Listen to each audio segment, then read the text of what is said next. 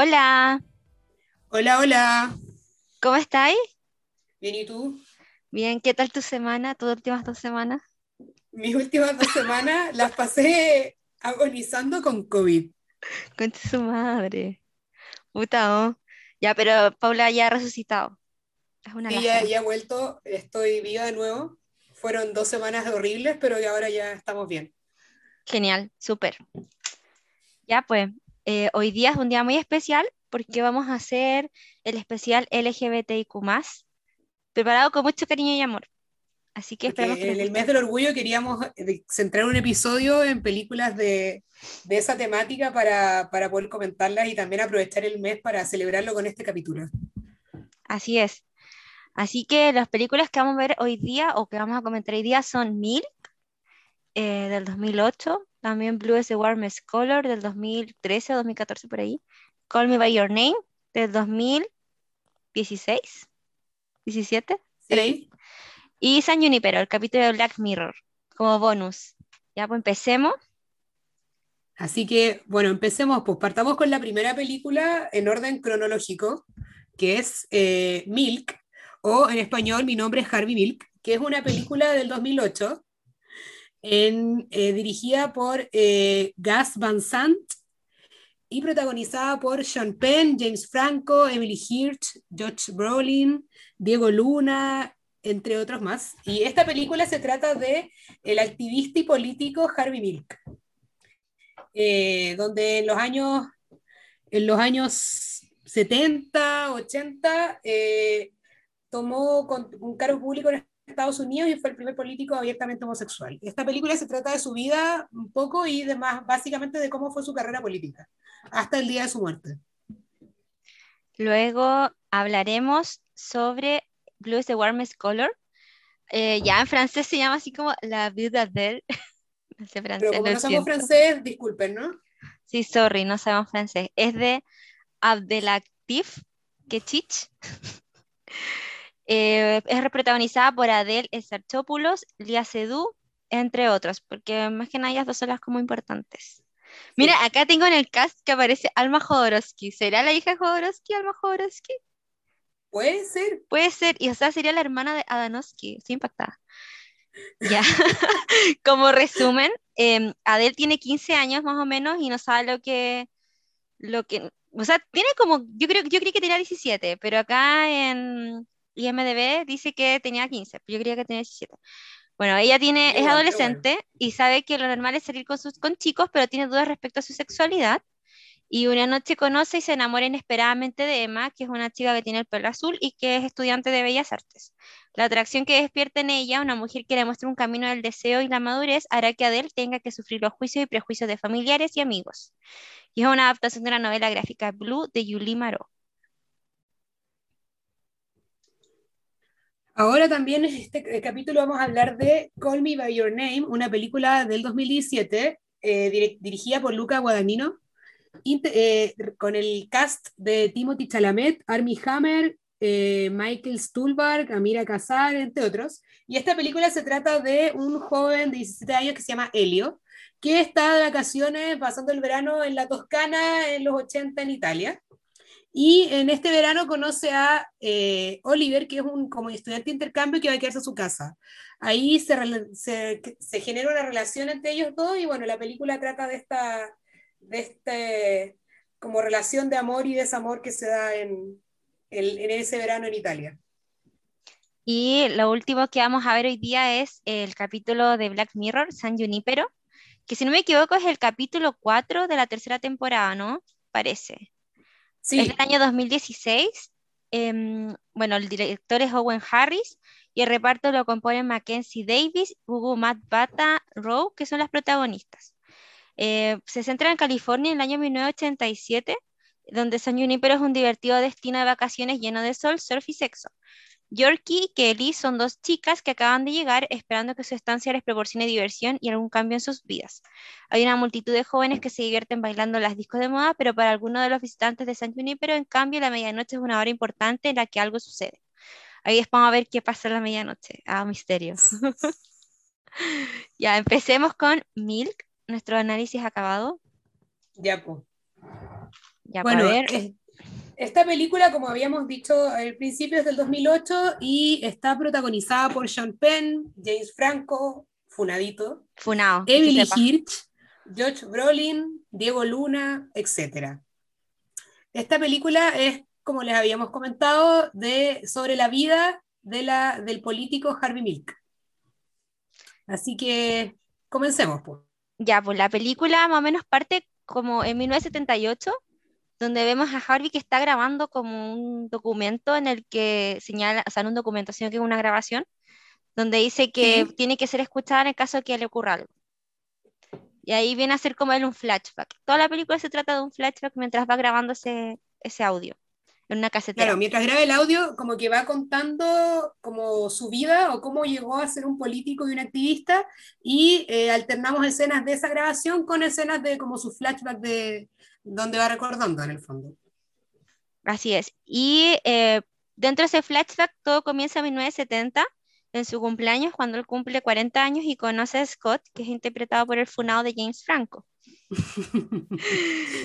Le- ellos se conocen en el subterráneo de Nueva York, si no me equivoco. eh, Sí, bueno, y al final tienen una relación súper estable por mucho tiempo y en ese momento ellos deciden, o sea, pasado unos días, en irse de, de San Francisco en busca de nuevos horizontes porque Harvey era una persona cual súper convencional, como que trabajaba en una aseguradora, era como Era un terneado. normal, que no tenía ninguna cosa como, como algo que fuera como muy relevante en su vida. claro, y no Entonces- tenía como aspiraciones y él dijo que iba a cumplir 40 sin haber hecho nada concreto.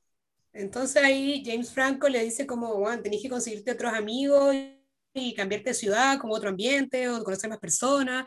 Y ahí es donde ellos como deciden, como de un rato para otro, irse a San Francisco. Sí, llegan a San Francisco y se instalan en el barrio Eureka Valley, que era un barrio irlandés católico, donde la calle principal era la calle Castro, que era una calle que tenía alta presencia de personas de la comunidad LGBT. Y ahí ellos abren una tienda de fotos que se llama Castro Camera, o Camera, ¿cómo Sí, era? Castro Cam- Camera. Castro Camera. Castro Camera, donde venden cámaras de fotos, rollos, hacen revelado, como esa onda. Y cuando ellos llegan al barrio y se instalan con su local, eh, la- los otros locatarios del lugar como que no los aceptan mucho. Y les dicen como, oye, ustedes no son bienvenidos acá, eh, la policía puede, eh, tiene dos tipos de leyes, que es como la ley moral y la ley ley en el fondo, y no tienen problema en hacer cumplir ninguna de las dos. Y esa fue como una amenaza que reciben lo- los chiquillos estos cuando abren su tienda. Como una Entonces como- advertencia, sí. Sí, como que Harvey se indigna un poco y empieza a formar una, una como cooperativa de, de locatarios que aceptan a los homosexuales. Era como una gran mafia, porque después era como casi el padrino, me, da- me encantaba esa Sí, po, porque después todos los buenos que no aceptaban a los gays como que tenían que cerrar sus locales porque la gente no les compraba y toda la cosa. Sí. Como que los Y- funaban. Claro, hacían como una especie de escracheo así como con las otras personas, e incluso Sí. eran tan grandes como, eh, o arrastraban a tanta gente ellos, que habían locatarios que no eran de la comunidad y necesitaban favores y iban donde ellos a pedirles favores.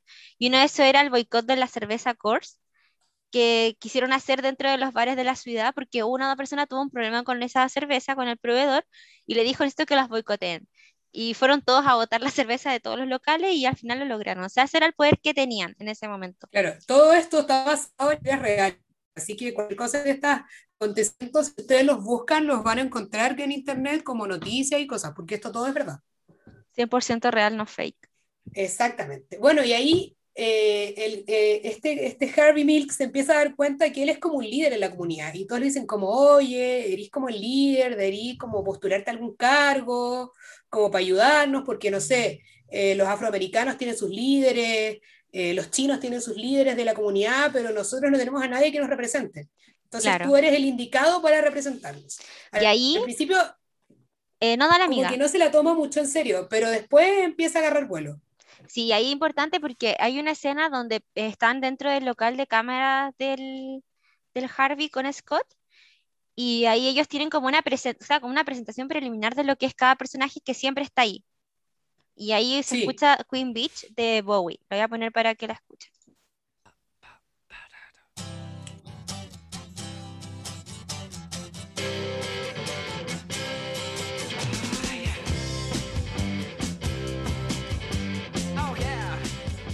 Me dio risa porque se repitió la canción de la vez pasada. Porque en el Sí. capítulo anterior también estaba Queen Beach. Bueno, Pero esta canción suena y empiezan a, a presentar a los personajes. Tenemos un gallo que es fotógrafo, otro que es como un cabro como X, que estaba como que apareció curado un día y, y Harvey lo ayuda. Presentan también el personaje de James Franco, también un poco más. Y así van presentando a todos los personajes que van a estar metidos en toda la historia de Harvey Milk. Aparece Ryan Evans, el hermano de Sharpay. Yo quedé así como. ya, entonces, en ese momento, cuando los presentan, eh, Harvey anuncia su candidatura a supervisor, porque primero era supervisor. Y dentro de esas Es como campañas. concejal, una cosa así. Claro, era como, sí, como concejal. Y dentro de como de sus Mm. posturas estaba como revisar las propuestas policiales, el presupuesto policial, perdón, eh, hacer casas costeables para ancianos, centros recreativos para jóvenes. O sea, al final la estrategia de Harvey fue como eh, ganarse a las eh, minorías dentro de su mismo distrito. O sea, Claro, que en el fondo él no solo iba a representar a los homosexuales, sino que él quería representar a todas las minorías del- del- del- de la comuna en el fondo. Claro, desde entonces, los ese- ancianos hasta los jóvenes. Claro, ese fue su enganche también para lograr enganchar con otros votantes que no fueran solo los homosexuales. Claro. Y luego de eso ocurrió que estaban haciendo campaña y le llegó a Harvey una amenaza de muerte que era como un dibujo, en donde Scott se asustó y Harvey le dijo que no, que eso era como casi como, como ese, me acordé de ese dicho que decía así como, eh, cuidado Sancho, algo de los perros ladran, no sé si te acordáis que esa típica que dice. Sí, Ya, fue como algo parecido, que así como si están ladrando señal de que vamos avanzando, ya, wea así. claro. Entonces fue como lo mismo, y él lo pegó como en el refri. Y como diciéndole como, mira, si lo vemos todos los días, le vamos a dejar de tener miedo, así que dejémoslo aquí y sigamos adelante como con, con todo. Claro, y ahí perdieron esa elección. Después se hace un salto temporal a 1975, en donde vuelve a postular, pero ahora él cambia su estilo, porque es- él había, cuando llegó a San Francisco, llegó como hippie. Ya no Sí, era el como el largo, chico terneado, Como con barba, como con barba, claro, como medio desordenado. Y después, jeans. en 1975, volvió a cambiar su estilo a un hueón terneado de nuevo. Así como, casi como para verse más serio en el fondo. Claro, también, y para llegar a la, a la, a la comunidad que no los quería mucho, ¿cachai? Claro, los más conservadores en el fondo. Así es. Y ahí también volvió a perder. Después, en 1976, vuelve a postularse. Oye, el one que toca la bocina, lo siento, chiques. Va a sonar todo el rato, no sé quién es, es un vecino. Bueno, la cosa es que en 1976 se vuelve a postular para la Asamblea Local de California, ya no como supervisor, o sea, otro cargo. Que era, me da sensación que era como un core, así como consejo Claro. regional, una cosa así. Y aquí eh, él iba caminando y cree que lo iban persiguiendo. Y ahí, se, y ahí cuando estaba, pensó que lo iban persiguiendo, se encontró de nuevo con Phoenix, que era Cliff, O- Cliff Jones, que era un chico que él había conocido hace una- unos años atrás. Como en su primera campaña, En su primera campaña y el cabrón no estaba ni ahí ahí. lo conocen. Y era así como el típico pendejo como de 18 años que, ay, no, yo estoy ni ahí con política, eh, yo no creo en esto, eh, se cuenta lo mismo que en Salva porque mañana tengo que trabajar igual, ya, ese tipo de gente. Y él la se iba a típica gente, España, ¿ya? él se iba a España en ese tiempo, entonces pues no estaba ni ahí. Entonces cuando llegó, el tipo estaba destrozado porque le habían roto el corazón. Entonces fue a buscar refugio allá donde estaba el Harvey, po. Y Harvey lo acogió y habló con él y tiene una conversación como casi padre e hijo con él, así como que aunque tuviese una pena de amor, que- eh, se preocupara y todo eso.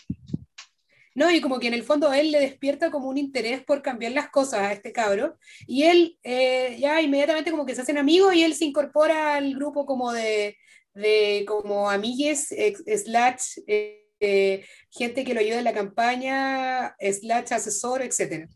Sí, pues pasa es que igual Cliff venía de Europa, porque había estado en España igual harto tiempo, y él venía con estas ideas del Pride que se hacía en España, eh, toda esta idea de la revolución, las reinas y todo eso. Entonces él venía con una idea igual como media fresca y juvenil, y también como, como decís tú, pues, con ganas de hacer las cosas como distinto. Y aquí, ¿qué pasó? De nuevo perdió la elección. Y aquí es cuando ya se está empezando a rendir. Sí, se estaba Como empezando a que- rendir. Además que Scott igual estaba medio choreado, como que ya no quería más. Y, y al final uno de los, de los asesores de campaña como que lo convence de presentarse una última vez. Sí, pasa que también paralelamente a eso estaba ocurriendo que en, en Florida se estaba presentando una ley contra los, los derechos de los Mm. Entonces, paralelo a eso, un niño de Minnesota, creo que era, no me acuerdo, llama a Sí, lo llama por que teléfono. sí, lo llama y le dice que sus papás lo querían mandar como un instituto psiquiátrico porque era homosexual. Entonces le decía que se fuera y él no podía porque estaba en silla de ruedas. Entonces era como una realidad súper brígida. Y, y en paralelo a eso, eh, se hizo una gran concentración por los derechos de la comunidad LGBTIQ+, eh, en la misma calle de Castro, y para llegar al City Hall de San Francisco. Y ahí a él se le ocurre, o sea, gracias a lo que le ha hecho su asesor, volver a postularse en otra elección en 1977, pero aquí ya Scott no la apaña, porque yo creo que igual el desgaste emocional debe ser heavy. Sí, pues sí, el gallo se había presentado como cinco veces ya, y yo creo que la relación igual se desgasta con tanto, con tanta campaña política, más que la campaña política igual es súper dura, entonces yo creo que eso igual le afecta. Bueno, yo Por pensaba todo el rato en la Karen Dogenbailer, dije, esta buena aguantó al meo en todas sus desfachateces cuando quiso postularse 100 veces. ay, Dios Lavín, pobre señora Lavín, No, y Piñera en su tiempo igual. también, ¿no? Si todos los buenos, yo creo que para aguantar a un gallo así tenéis que quererlo mucho, yo creo. No sé, estar dopa. Ah, bueno, ya la cuestión es que al final Scott se va y llega una nueva jefe de campaña porque Scott era el jefe de campaña. Llega la jefe de campaña que se llama Anne Cronenberg, que era una chica igual joven, tenía tenido como 24 años Claro. y era activista, era lesbiana, era así muy Y bueno, ahí todos los compañeros de, de campaña y, y amigos de, de Harvey como que le dicen, oye, ¿por qué trajiste una mina? No sé qué. Y él dice como, no, ella es el futuro, tenemos que incorporar a las mujeres y no sé qué. Y estaban todos como un poco en contra, pero luego al final la galla se los gana porque es seca.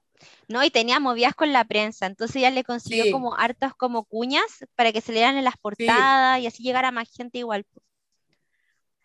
Y después de eso, un día Jack, o sea, perdón, Harvey va llegando y conoce a Jack Lira, que es el personaje interpretado por, Daniel, por Diego Luna, y que era Que un era medio funadito, era medio tóxico. era súper tóxico. A mí, de hecho, En no me verdad era gustó el entero tóxico, era personaje como Chernobyl ese weón. porque era como el típico cliché del latino o de la latina, así como Sí, como del intensa, intenso. eh, Sí, novela, la weá, sí, era muy, muy cliché, así, pero como sí, esto es un caso real, asumo que era real, pero lo encontré como muy Claro, cliché. el Bond efectivamente debe haber sido súper intenso, pero puta, no sé, igual.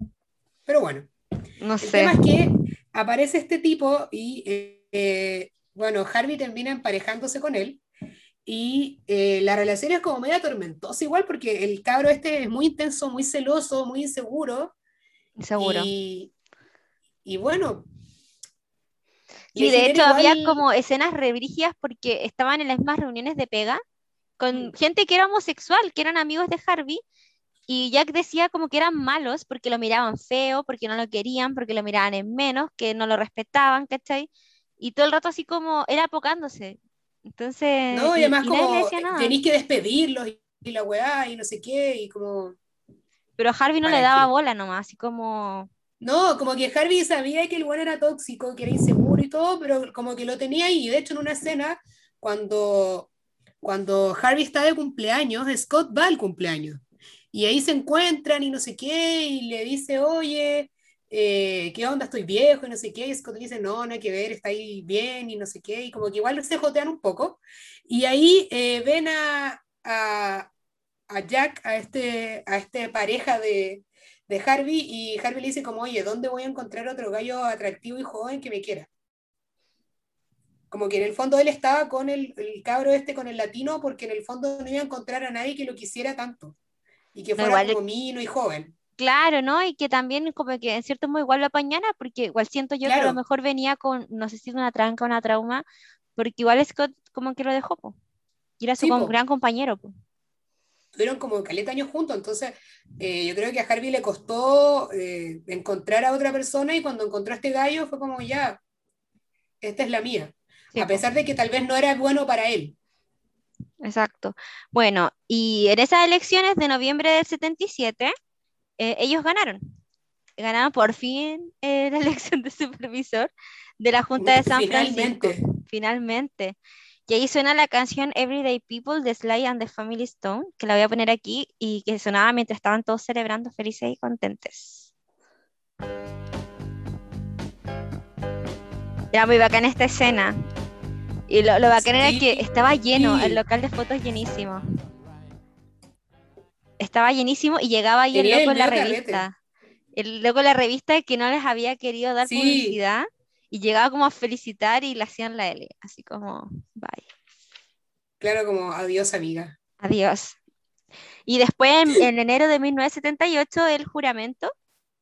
Y después eh, está el cumpleaños de Harvey, la escena del cumpleaños que la celebran en el, eh, como la alcaldía, no sé, como que... Como la municipalidad. Sí, qué Claro. Y tiene el medio carrete. Y claro, yo me adelanté porque aquí es donde aparece Scott. Claro, acá es como que es buena onda, sí. Sí, ahí yo me adelanté. Pero bueno, la cosa es que en este cumpleaños lo pasan la raja. Eh, Harvey da un discurso. Eh, ahí también es una canción re buena que es. la voy a poner. hay una de Patti Smith Sí, suena Till Victory y suena también You Make Me Feel. Esas dos canciones espectaculares. Acá está You Make Me Feel. Esa canción me encanta. Es muy como 70s. Super 70s, po. Es muy 70s. Es muy buena, me encanta. Me encanta, ya. También suena la de Patti Smith, que también es muy buena. Y ahí es donde él da un discurso por su cumpleaños. Sí, él da el discurso de su cumpleaños y se encuentra ahí con ese, mm, como un compañero de trabajo, que era un concejal. Era otro, otro concejal. Sí, que se llama Dan White, y como que el buen estaba curado. Sí, porque ellos habían tratado de, eh, de, impulsar políticas juntos, pero eh, Harvey estaba en contra de algunas ideas de este otro gallo que igual era medio homofóbico y todo. Y ahí como que Claro, y él como que llega y lo va al cumpleaños y como que le hace show y le dice que no lo necesita para, generar sus políticas, que puede hacerlo solo y no sé qué. Y como que se pega el show y ahí se va. Mm. Después de eso, hay un salto hasta junio del 78, mm. donde hacen la, como la gran gay parade en la calle Castro. Y ahí suena eh, Over the Rainbow de la Judy Garland. Eh, la Judy Garland era un ícono eh, gay, pero así brigio. Acá va a poner la canción. La canción más icónica. Muy buena. Sí, es bonita. Es buena esa canción.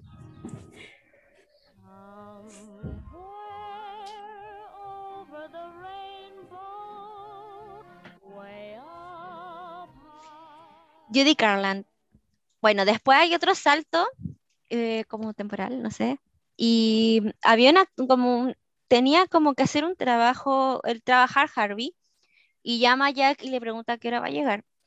Y Harvey dijo que estaba súper ocupado, y le dijo, es que nunca tienes tiempo para mí y su show. Y se empieza a pegar el show Se empieza a pegar el show, y él le dijo que iba a llegar entre las seis y un cuarto.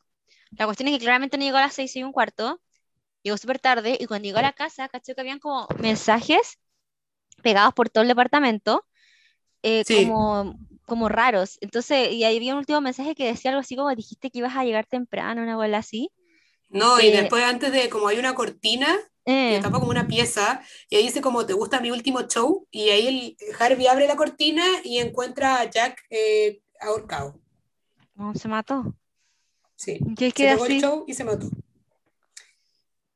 Bueno, ahí Harvey queda pero para la cagada, como que súper intenso, como que llora, todo es terrible, pero el buen tiene que seguir adelante porque tiene que seguir con su carrera política, como que no, no, el duelo no lo, no lo extiende mucho, sino que ya se murió, pero tengo que seguir adelante.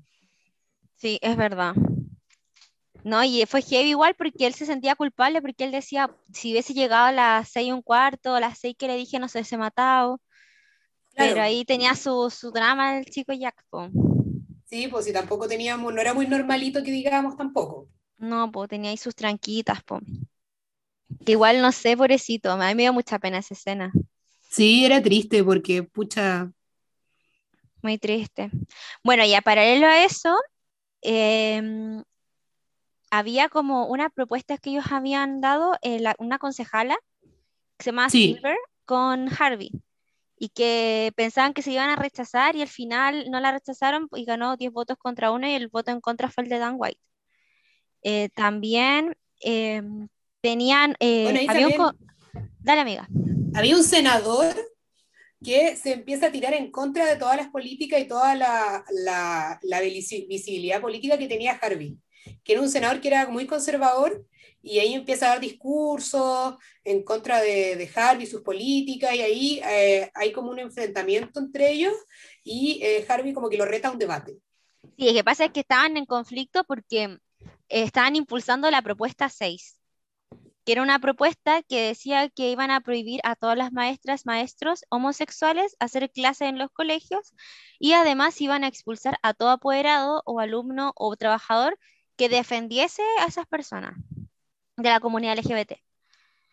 Entonces era una, una, una reforma de odio, básicamente. Sí, Y era impulsada. Anita Bryant era como una actriz que era en era como una cantante slash actriz que era muy como excesivamente conservadora, homofóbica, era como todo lo malo en el universo. Y eh, empieza a tirar estas políticas eh, anti-homosexuales y, y empieza a tener éxito porque en Miami, que igual es un, es un- un- el condado de Miami-Dade, igual era como súper eh, como pro-homosexual en algún minuto. Entonces, Claro. que se haya aprobado esa- esas políticas de esta mina fue un golpe duro para la comunidad. Entonces ahí empieza toda la revolución, básicamente, de, de los homosexuales luchando y pidiendo y exigiendo los derechos mínimos en el fondo. Sí, pues igual en San Francisco era como un lugar súper amigable para ellas, eh, por así decirlo, porque tenían también Mm. el, el a- como el apoyo del alcalde. El alcalde igual Sí, pues, apañaba alcalde caleta Harvey muy- en eso. Sí, era muy partner de Harvey en ese sentido. Entonces tenía como todo el respaldo de la, de la, del alcalde de la ciudad para todas sus propuestas. Sí, pues entonces ahí que hacen ellos seguir como las elecciones, porque al final como que a mí lo que yo no cacho mucho el sistema electoral o cómo funcionan los gringos en el tema de las leyes, pero por lo que yo entendía, eh, habían elecciones y si se aprobaba esa ley en tal estado iba a ser ley para ese estado. Entonces ellos estaban buscando que por lo menos en California no fuera ley. Y al final ganaron, eh, creo que Los Ángeles sacó como 65%, decían, y al final ahí en, esa, en ese estado se rechazó la propuesta 6 y no se prohibió a los maestros y maestras homosexuales de ejercer la profesión en sus colegios. Y fue como un gran triunfo, salieron a celebrar, estaban todos súper... De hecho, sentí que esa celebración fue más Mm. importante que la de la misma elección. Sí. Bueno, después de eso hay una, hay otra amenaza que le llega a Harvey cuando están haciendo como una, como una concentración en la municipalidad, como después de una marcha. eh, él tiene que salir a subirse a un discurso, pero la Anne Cronenberg, que era parte de su, de su grupo de asesores, le dice, oye, llegó esto, que en el fondo lo amenazan con pegarle un tiro, si es que él se sube a dar un discurso. Y ahí Harvey dice, como ya filo, lo voy a hacer igual porque tengo que hacerlo. Y él va y hace su discurso, pero igual te ha cagado susto, porque en el fondo ya lo están amenazando muy directamente de muerte. Sí. Eh, no pasa nada ahí, pero ahí se da cuenta que tiene una posición real y súper como violenta también. Sí, po. Y eh, ocurre que eh, paralelo a esto, él está teniendo cada vez como encontrones más fuertes con el concejal Dan White, eh, nivel que no se toleran, eh, el weón se, se pone prepotente con él en mitad del hemiciclo municipal, entonces igual tenían como sus rencillas. Además que Harvey como que tenía alianzas con otros concejales y él no apoyaba las propuestas de este otro, de este otro gallo, pues, de Dan White. Entonces él quería, eh, Dan White quería tirar una propuesta para subirse el sueldo, para subirle el sueldo a todos los, los como concejales, y Harvey como que, pucha, ya tiene acuerdos con otros para otras cosas, entonces no lo apoya. Y ahí él le dice, oye, en verdad necesito que me apoyes porque no puedo mantener a mi familia así. Y el pucha Harvey le dice, como en verdad no puedo. Y ahí es lo que detona a Dan White. Como Sí, que pues Dan White- se detona. Se detona y ahí que hace él renuncia y como que pretende volver al cuerpo de policía de nuevo porque él era policía antes. Y cuando Sí. él va, lo rechazan, le dice, oye, no, no podéis volver. Y el weón se arrepiente y devuelve de nuevo así como a donde el alcalde le dice, alcalde, quiero volver a trabajar aquí, me arranqué con los tarros, cometí un error. Y ahí va Pero el después- alcalde no. No, o sea, dijo que lo iba a pensar. Así Mm. como que le daba hasta el lunes, pues tú era viernes, me tinca, no sé. Y Sí. que el lunes iba a darle una respuesta. Y en eso Harvey va a hablar con el alcalde y le dice que él no está de acuerdo porque en teoría ya independientemente que efectivamente puede estar arrepentido y todo, pero el gallo fue como desleal con sus electores. po. Sí, ya se Es había arrancado los. Muy sí, pro y ya, se- ya lo había, como que ya lo había arruinado, entonces ya no había nada que hacer. Sí. Y ahí le dijo como su comentario que no estaba de acuerdo porque sentía que el gallo había sido como desleal con los electores que lo habían escogido y él había renunciado porque no tenía más dinero. pues, Así como que no le daban el sueldo, chao. Y lo encontraban a que ver. Como que él no, como que no tenía vocación de servicio público en el fondo. Claro, como que sí, es básicamente eso fue. pues. Y bueno, ahí es donde ya llega el lunes y va, eh, Dan White aparece en, el, como en la municipalidad y va a conversar con el alcalde y el alcalde le dice que no. Pero espérame, Coto. Antes lo llamaron por teléfono Ah, tenéis razón. a Dan White y le dijeron, oye, el alcalde te va a decir que no. Que lo llamaron así como una cuña periodística. Y el weón quedó así Mm. como, pero si no, yo no sé nada. No, si te va a decir que no. Y ahí cuando se mete en la municipalidad, pero entra por la puerta, por una ventana. Sí. Sí, ahora Bueno, aquí el Juan va con toda la, la- el odio y la indignación. Y bueno, va a la oficina del alcalde, el alcalde lo deja entrar y ahí el weón cierra la puerta y se siente un balazo. De ahí él, Tres balazos. tres balazos. Y de ahí él sale de ahí y aparece en la oficina de Harvey. Y ahí también le dispara a Harvey, lo mata. Finalmente la escena termina, esa escena termina con Harvey mirando como hacia la plaza, ponte tú. como No, mira la centro. ópera. Eso, a la ópera, que porque a Harvey le gustaba mucho la ópera. La le gustaba mucho la ópera y justo él había, Sí. el día anterior, habido a ver una ópera que se llamaba Tosca. Y las canciones de esa ópera están todo el rato presentes en la película. Todas esas canciones como instrumentales, media como clásicas que Sí. suenan, son de Tosca. Y él había ido solo a la ópera y en, en el intertanto de todo esto que estamos contando, él le, él le llama por teléfono a Scott y Scott le dice, oye, eh, yo te podría acompañar la próxima vez que vaya a la ópera. Entonces ahí como que hay un indicio como que podrían volver a estar juntos. Y ahí es cuando, bueno, cuando mata, Dan White mata a Harvey, Harvey queda mirando la ópera y empieza a recordar como también a Scott y como un poco su vida. Y bueno, esa escena dura caleta rato, según yo, que vemos a Harvey como muriéndose, pero mirando la ópera y el buen atrás, y finalmente todo termina y el buen le pega un disparo en la cabeza. Y fin, Heavy. heavy. Y luego viene la escena del funeral de Harvey, Sí, que habían hecho como, una, como un tipo de responso en el municipio, pero no llegó nadie. Y estaban como los amigos ahí y le dice, oye, en verdad aquí no, no están todos acá, sino que están todos en Castro. Y claro, estaban todos ahí en, afuera como donde estaba la tienda, donde estaba el teatro, y hicieron una marcha como para recordar a, a Harvey en el fondo. claro, llegaron cerca de 30.000 personas y muestran imágenes reales de la como marcha, procesión, Bueno, y fue muy lindo. durante toda la película eh, alternan como imágenes de la película y imágenes reales de la época. Sí, y después al final muestran eh, como una foto de personaje real y lo que y hoy día lo que están haciendo ellos, así hoy día actualmente está- pasa esto. Por ejemplo, Pero el Cliff eso- Jones, él ahora es como un activista de la comunidad LGBT, pues sigue vivo. El La, cabro que era como fotógrafo, es un También. fotógrafo de muy de, de la comunidad y todo, y la Anne Cronenberg también siguió como activista, ella trabaja en el Consejo Igual po, de San Francisco. y todos como que siguieron eh, adelante con la misma labor de Harvey. A pesar, a- a- Scott, eh, Scott falleció, sí, falleció como en los 90, creo, de, de SIDA. Sí, de las ahí. complicaciones derivadas del SIDA. Así que eso, po, una película súper buena.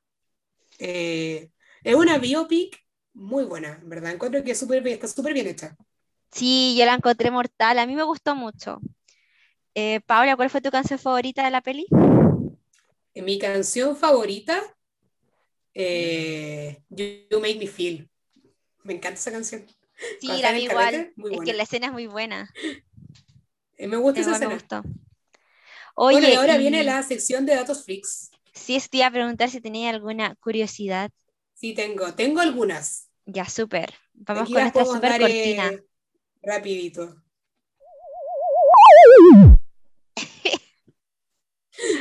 Bueno, aquí como datos freak de la película tenemos a la primer, el primero que encontré que me pareció súper bonito era que muchas personas se ofrecieron de voluntarias como extra sin aceptar ninguna remuneración, como que solo querían participar de la película porque significaba mucho para ellos. Amo, me encanta. Eh, durante la escena, hay una escena donde Harvey va al bautizo del hijo de, de, de, de Dan White Y ahí el hijo de Dan White, Charles White, está en realidad aparece, hace un cameo en esa escena. Buena. Eh, el departamento donde graban, donde está la casa de Harvey, en verdad era la casa de Harvey Milk. ¡Ay, me Era encanta! departamento real, sí. ¡Qué lindo! Y bueno, otra, otro lugar que de las locaciones que también era originalmente, eh, estuvo en la vida de Harvey Milk, fue donde eh, grabaron la, la, el local, eh, Castro Cámara. Eh, los productores hablaron con los dueños y les preguntaron si querían como participar, que prestar el local para la película, pero que tenían que sí o sí remodelarlo para dejarlo como estaba antes. Ujú. Y los buenos dijeron como sí, al tiro, onda, denle nomás, así que el local Castro Cámara era originalmente el local de Harvey Milk. Oye, genial. Oye, el dato ese del hijo del Dan White fue brígido, porque yo había leído que este one, puta, Dan White después fue preso, pero no fue preso, o sea, Mm. no fue detenido por homicidio, o sea, por asesinato, sino que por homicidio inculposo, entonces no, lo, no le dieron pena de muerte, sino que le dieron como siete años, o cinco Mm. años, Y y por buena salió, conducta salió, y después se suicidó. Pero mm, se dos suicidó por- después se suicidó. Sí, porque creo que la, cuando él trató como de volver con su familia, la, la señora la mandó a la cresta y el hijo igual y chao nomás, po, por la agua que hizo. Entonces, claro, po, que, que el hijo haya querido salir como cameo o como extra, igual dice mucho como una forma de, no sé si enmendar un error, pero así como cerrar a lo mejor para él un ciclo, no sé, de alguna forma. Mm. Brígido. Así que eso, por eso tenemos de datos freak de, de Harvey Milk. Genial, genial, genial, genial. Aplausos.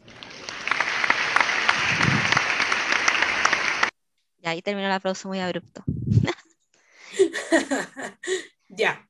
Ya, Siguiente bueno. película. Vamos entonces ahora con Blue is the Warmest Color de Abdelatif Keshiche.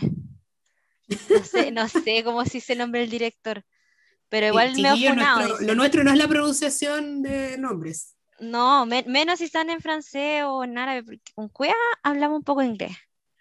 Bueno, este es otro funadito, Sí, que está súper funado, en verdad. sí, está súper funado. Pero bueno, va- más adelante les vamos a contar por qué está funado.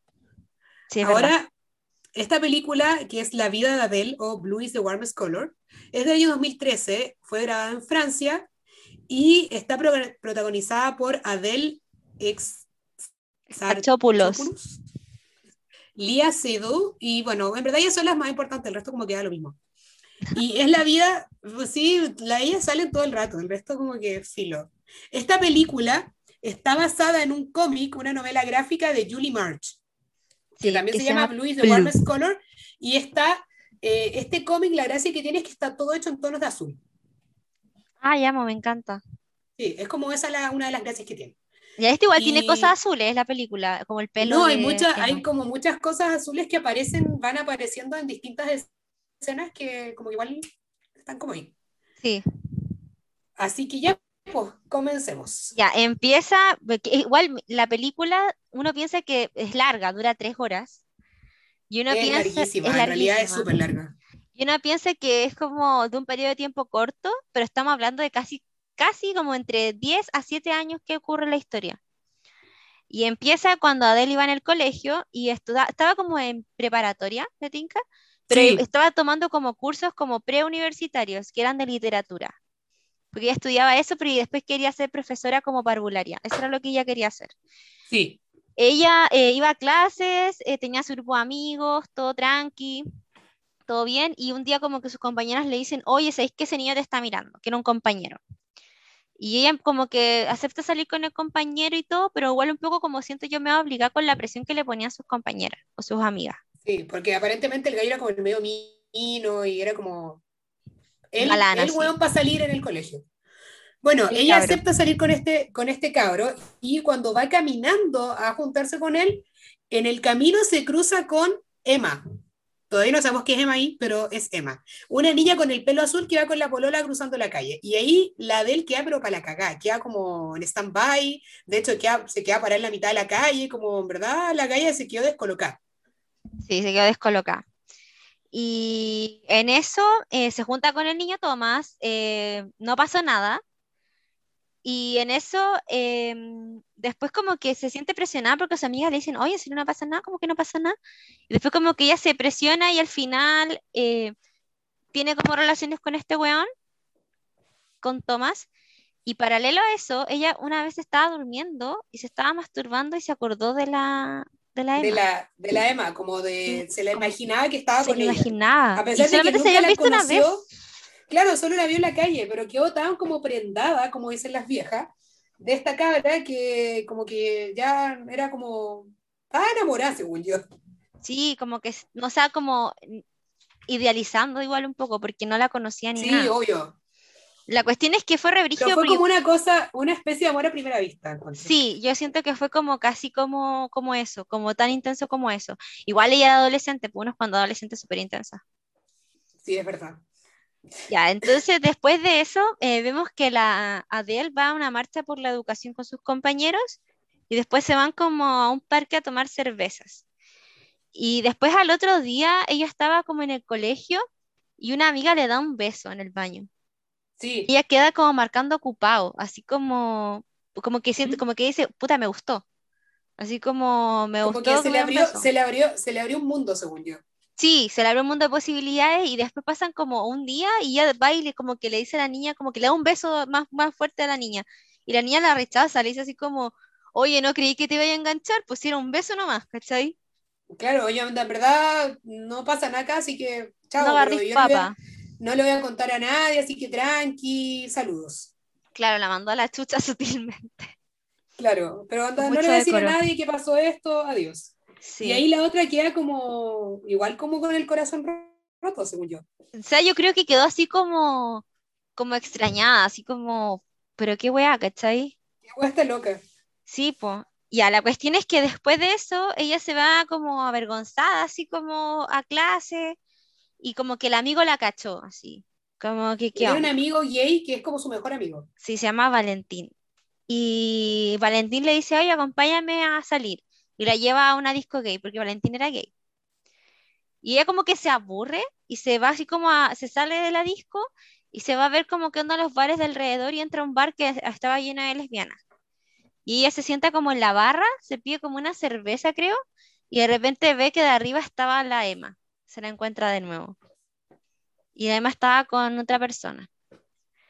Y Emma después baja y le va a hablar a la barra, a la de... Claro, como que se la encuentra en la barra y le habla y ahí empiezan como a conversar, buena onda. Después de eso, están conversando así como muy bien y aparece la, la polola de Emma, como para invitarla a la disco o algo así. Y ahí la galla como que la agarran para el hueveo y dice, no, es mi prima y no sé qué. Sí, y Y- ahí, amiga, ahí suena una canción de Beck Goldsmith. La voy a poner Sí. ya, para que la escuchen un ratito. Dale. Esto como mucha música como entre Eurodance. Me lo imagino como muy disco en Europa. Sí, bueno, no sé, igual como que está ambientada como en los 2010 más o menos, 2009. Sí, Igual, no sé si es como sí, porque Grind tienen celulares como... con como Conchita. Sí, ¿sabéis que se- esta canción se parece como a Grimes? Y no sé si tú escuchabas Friendly Fire en Sí, ese tiempo. eso te iba a decir.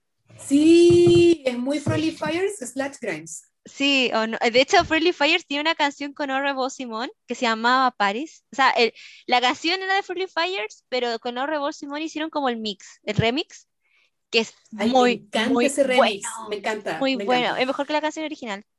Sí, es Ah. verdad. Volviendo al tema central, eh, como dice la Paula, estaban hablando y llegó la polola de Emma y como que dice que es su prima, y bla, bla, bla. Y ahí le preguntó la Emma en qué colegio iba. Y ella le dijo el nombre del colegio, que era como Pasteur, no sé.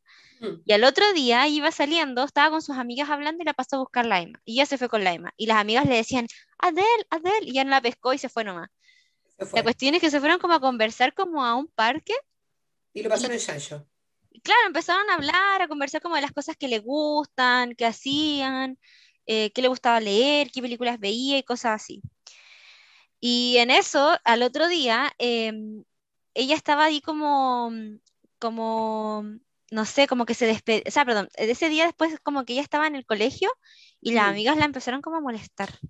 Sí, como muy gratuitamente. Sí, como que le empezaron a decir, oye, ¿quién es la marimacha que te pasa a buscar ayer al colegio? Oye, querís lesbiana y la weá y no sé qué. y Como que la weá escaló tan rápido como a un ataque homofóbico que uno como que no se alcanza ni a dar cuenta. Sí, y, la- las amigas, porque son pésimas amigas, la empiezan a tratar mal, la empiezan a molestar, dicen, ay, tú dormiste en mi casa, Bueno, esa eh, no sé weá yo la encontré brígida porque ese comentario culiado se lo he escuchado a tanta gente, a tanta gente, y es como, weón, ¿qué weá te creís, cachai? Sí, Me da tanta rabia.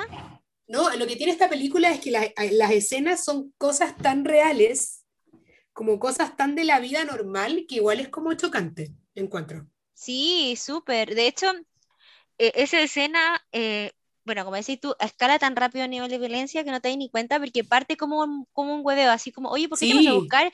¿Pero quién es? Y después termina haciendo una provocación en el que todo el rato le dicen, eh, ya, pero si no te estoy diciendo que soy lesbiana, pero ¿por qué es tu amiga? ¿Dónde la conociste? Y después empiezan como ya con los ataques directos de que, ay, me encima tú me viste desnuda, qué vergüenza, hace como, ¿cómo se te ocurre degenerar? Y la empezaron a tratar súper mal. Y como la tú, tratan de nadie la defendió, nadie, nadie la la defendió. defendió. El único que la trató de ah. sacar fue el Valentín. Sí, porque ya como que cachó que estaba quedando la cagada y dijo, ya, eh, en verdad, oye, ven acá, vamos, no sé qué. Y las amigas, porque en verdad eran pésimas amigas, la trataron muy mal, como que, y gratuitamente. Eh, ya, entonces, como decías tú, eh, al final termina una escala de violencia como súper abismal, es súper brígida, y cuando ella se va enojada, hay una amiga le dice, oye, pero igual te sobrepasaste, porque más encima se agarraron a mechazo. Sí, no, si se agarraron, en verdad, hasta se agarraron a combo la wea, si Sí, fue una cuestión así muy... Y una de ¿Qué las cabras que era amiga de él le dijo, oye, eh, porque la mina se hizo la ofendida, así como me pegó la weá. Le dijo, pero si tú la ofendiste primero y más encima la ofendiste verbalmente, que es peor. Como que Pero- era violencia verbal. Sí, es que era peor, que la física, le dijo. Entonces, como que ahí, como que le prestaron ropa de él después de que se había ido. Entonces, como que, no sé. como igual penca, pero bueno. sí. Ahí Adele eh, se va como a su casa y ahí creo que ah, va al día siguiente al colegio y está para la caga. Sí, así como que se siente como media avergonzada. Y ahí tiene, después está la escena cuando tiran, que duró como mil horas. Porque hay como un salto temporal cuando Sí. ya como que están juntas. Sí, como ahí que ya a salir. escena- Claro, y ahí está esa escena que dura como literal, yo creo que dura como 15 minutos. Dura caleta, weón. De hecho, yo la adelanté porque era muy larga. Yo igual, yo la adelanté porque uno es larguísima y era como medio incómoda, no sé. No, yo la adelanté porque estaba, porque primero estaba viendo la película atrasada como siempre. Obvio. Entonces, y caché que eran 15 minutos, como nada, eran como 8 minutos y dije, no, ya la voy a adelantar. Y estoy todo el rato así. Y Pero- bueno, y gracias a escena, en todo caso, le valió la calificación como mayores de 18 años en Estados Unidos. Sí, po. porque la, la escena es súper explícita, uno, y dos, es larguísima. Sí, es muy larga. De hecho, es como literal, no sé, harto rato la peli. Y tampoco siento que hubiese sido tan, no era, como gravitante que era eso, así como, No, para nada, era como innecesariamente larga. sí, porque igual podrían haberlo mostrado, pero 10 Podría haber puesto dos minutos y eh, generáis el mismo efecto. Sí, de hecho sí. Bueno, la cuestión es que después de eso van al Pride, eh, la Emma Mm. con la Adele, y después, pues ahí, como que siento que hay un cambio hasta en su forma de vestir. Sí, Porque empiezas a usar esa como escena me gusta mucho, porque se ve como súper feliz. Sí, estás, de hecho, Adele se ve feliz. Está muy feliz, como que siento que lo está pasando bacán, está enamorada, está feliz, se siente realizada en general, todo bien. Todo bien. Y ahí eh, Emma invita a Adele a cenar a la casa de su mamá y de su padrastro. Y eran así, guanes muy bacanes, muy progre, así muy cool. Sí, era como una, una, una familia como muy bacán. Y la, Sí. al principio la, la, la Adele se siente como súper incómoda porque no está acostumbrada a algo tan, como tan progre, según yo. Sí, como, Porque sus o papás igual eran así. como muy conservadores. O sea, como que yo sentía que sus papás eran, primero porque igual ella era como de clase media, la de él, Sí, y la familia de la Emma era como, igual yo la sentí como mea, no sé si es snob, pero la sentí como mea pirula. Sí. Por ejemplo, tenían ostras, o hablaban de arte, igual así como Era muy como ulala, una onda, sí, ulala, Pambayet, de todas maneras. así. Sí, todo el rato sí. En cambio, la Sí. familia de Adele era como, ya, eh, comamos fideos, eh, pasta a la boloñesa. Y ese era como el plato estrella. Sí, como que siempre comían eso, pasta a la boloñesa. Sí, como que para ocasiones especiales, pasta a la boloñesa. Y no sé, por ejemplo, tomaban tinto y en el otro lado comían ostras con vino blanco. Claro, era como, era como del cielo a la tierra en cuanto a, a, a clases sociales, según yo, como a la vida que llevaban.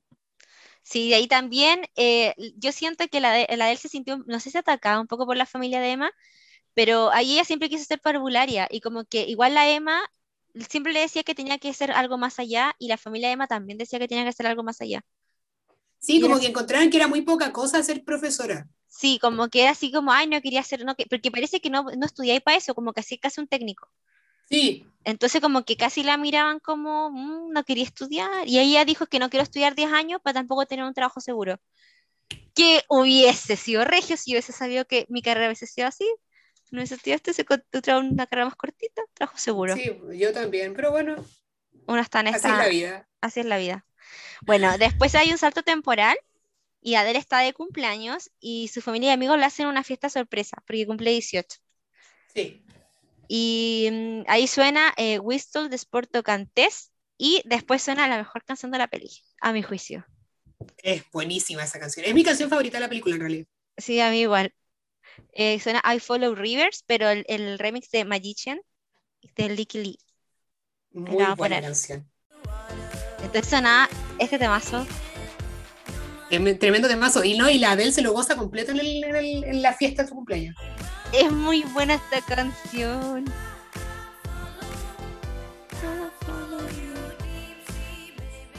Sí, es muy bacán y como que se le ve contenta como con, no sé si con su realidad, pero como que yo la sentí como, eh, o sea, como reconciliada con lo que ella era. Sí, como que ya estaba, como que ya se aceptaba a sí misma.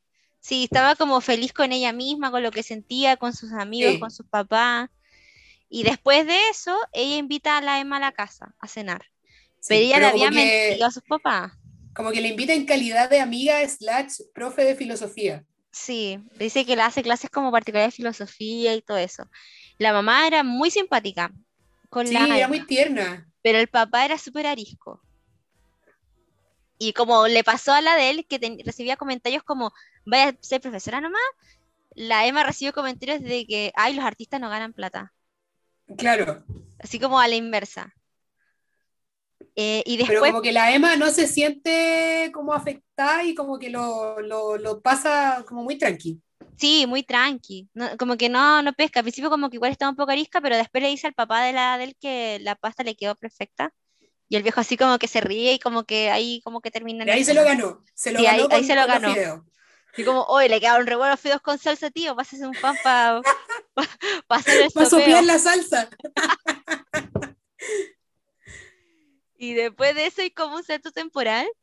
Y en Adelia no tiene pelo azul, lo tiene rubio y cortito. Y peinado así como de lado. Y viven juntas. Y Adele es como la, la musa de Emma. Emma siempre la pinta. Y la Adele empezó a hacer clase en un jardín infantil. Sí y tiene unos compañeros que siempre le invitan como a carretear y ya nunca puede porque se va, porque vive con la Emma, pues entonces tiene como una vida familiar, por así decirlo. Entonces sí, es, como, muy dueña de casa. Sí, como una dueña de casa. Porque de hecho, después está la escena de la, como la fiesta de, por la, parece que por una obra que, o una exposición que iba a tener la, la Emma. Y bueno, y la, y la de él como muy doña de casa, decora, prepara comida, hace fideos de boloñesa. Hizo fideos a la boloñesa, todo, así plato estrella y todo. Y, excesivamente atenta. sí, era como muy doña casa. Y, y, claro, ahí hacen todo el tema, ella conoce a los amigos de la Emma y se siente como súper incómoda. Sí, yo la sentía que se, como, como que se estaba apocando. Sí. Todo el rato ella se apocaba, así como que no entendía lo que hablaban, eh, todo el rato estaba pendiente, como que casi como, no sé si de agradar, pero estaba mm. como, bueno, me hizo acordar a mi abuela, que nunca se sienta a comer hasta que le sirve comida todo y todo. Mi papá, mamá, siéntate, yo, yo sirvo, mamá, siéntate, yo sirvo. No, no, no, no yo, yo sirvo. Y mi abuela está todo el rato parada. Y cuando ya sirve el segundo a todos, ella recién se sienta a comer la sopa. No, sí, es como, era muy igual. una actitud muy abuela. Sí, una actitud muy de mi abuela, Te juro que yo quedé así como, es mi abuela, ah. y mm, la cuestión es que estaban ahí y es todo el rato muy a comedia y todo el show y conoce a Liz que era una amiga que tenía la Emma y que estaba muy embarazada, tenía así como nueve meses. Sí, está hiper embarazada. Sí, estaba súper embarazada. Y en eso cuando se van todos, ah, y paralelo a eso, ella habló con un amigo de la Emma que era actor. Sí, que quería actuar en películas de acción. Y se pusieron a conversar y como que fue la única, la única persona esa noche que le habló directamente a la Emma sin sacarle el currículum, sin preguntar que a qué se dedicaba, sin como hacer preguntas pesadas siento yo, sino que como preguntas sobre ella, Mm. como qué le gustaba hacer y cosas así. Y después de, y más encima fue el único que le ofreció servirle comida, así como, oye, siento que yo te voy a servir Sí. comida. Así que fue súper simpático. Como que el único que se preocupó de ella. Sí, el único. Y bueno, después de eso, Adele la- limpió todo, ordenó todo y se fue a acostar con la, con la Emma y la Emma como que la rechazó con el pretexto que estaba con la regla, pero ella como que cachó que era mentira porque no le no llegaba la regla en esa semana. Y después le preguntó si es que Liz era su ex y ella no le contestó la Emma. Y en eso, eh, ella un día llegó a la casa del trabajo y se dio cuenta que no estaba la Emma y que Emma había dejado un mensaje en la contestadora diciendo que estaba donde Liz haciendo una maqueta. Y ahí pasó lo, lo peor que le puede pasar a alguien que se empieza a pasar películas.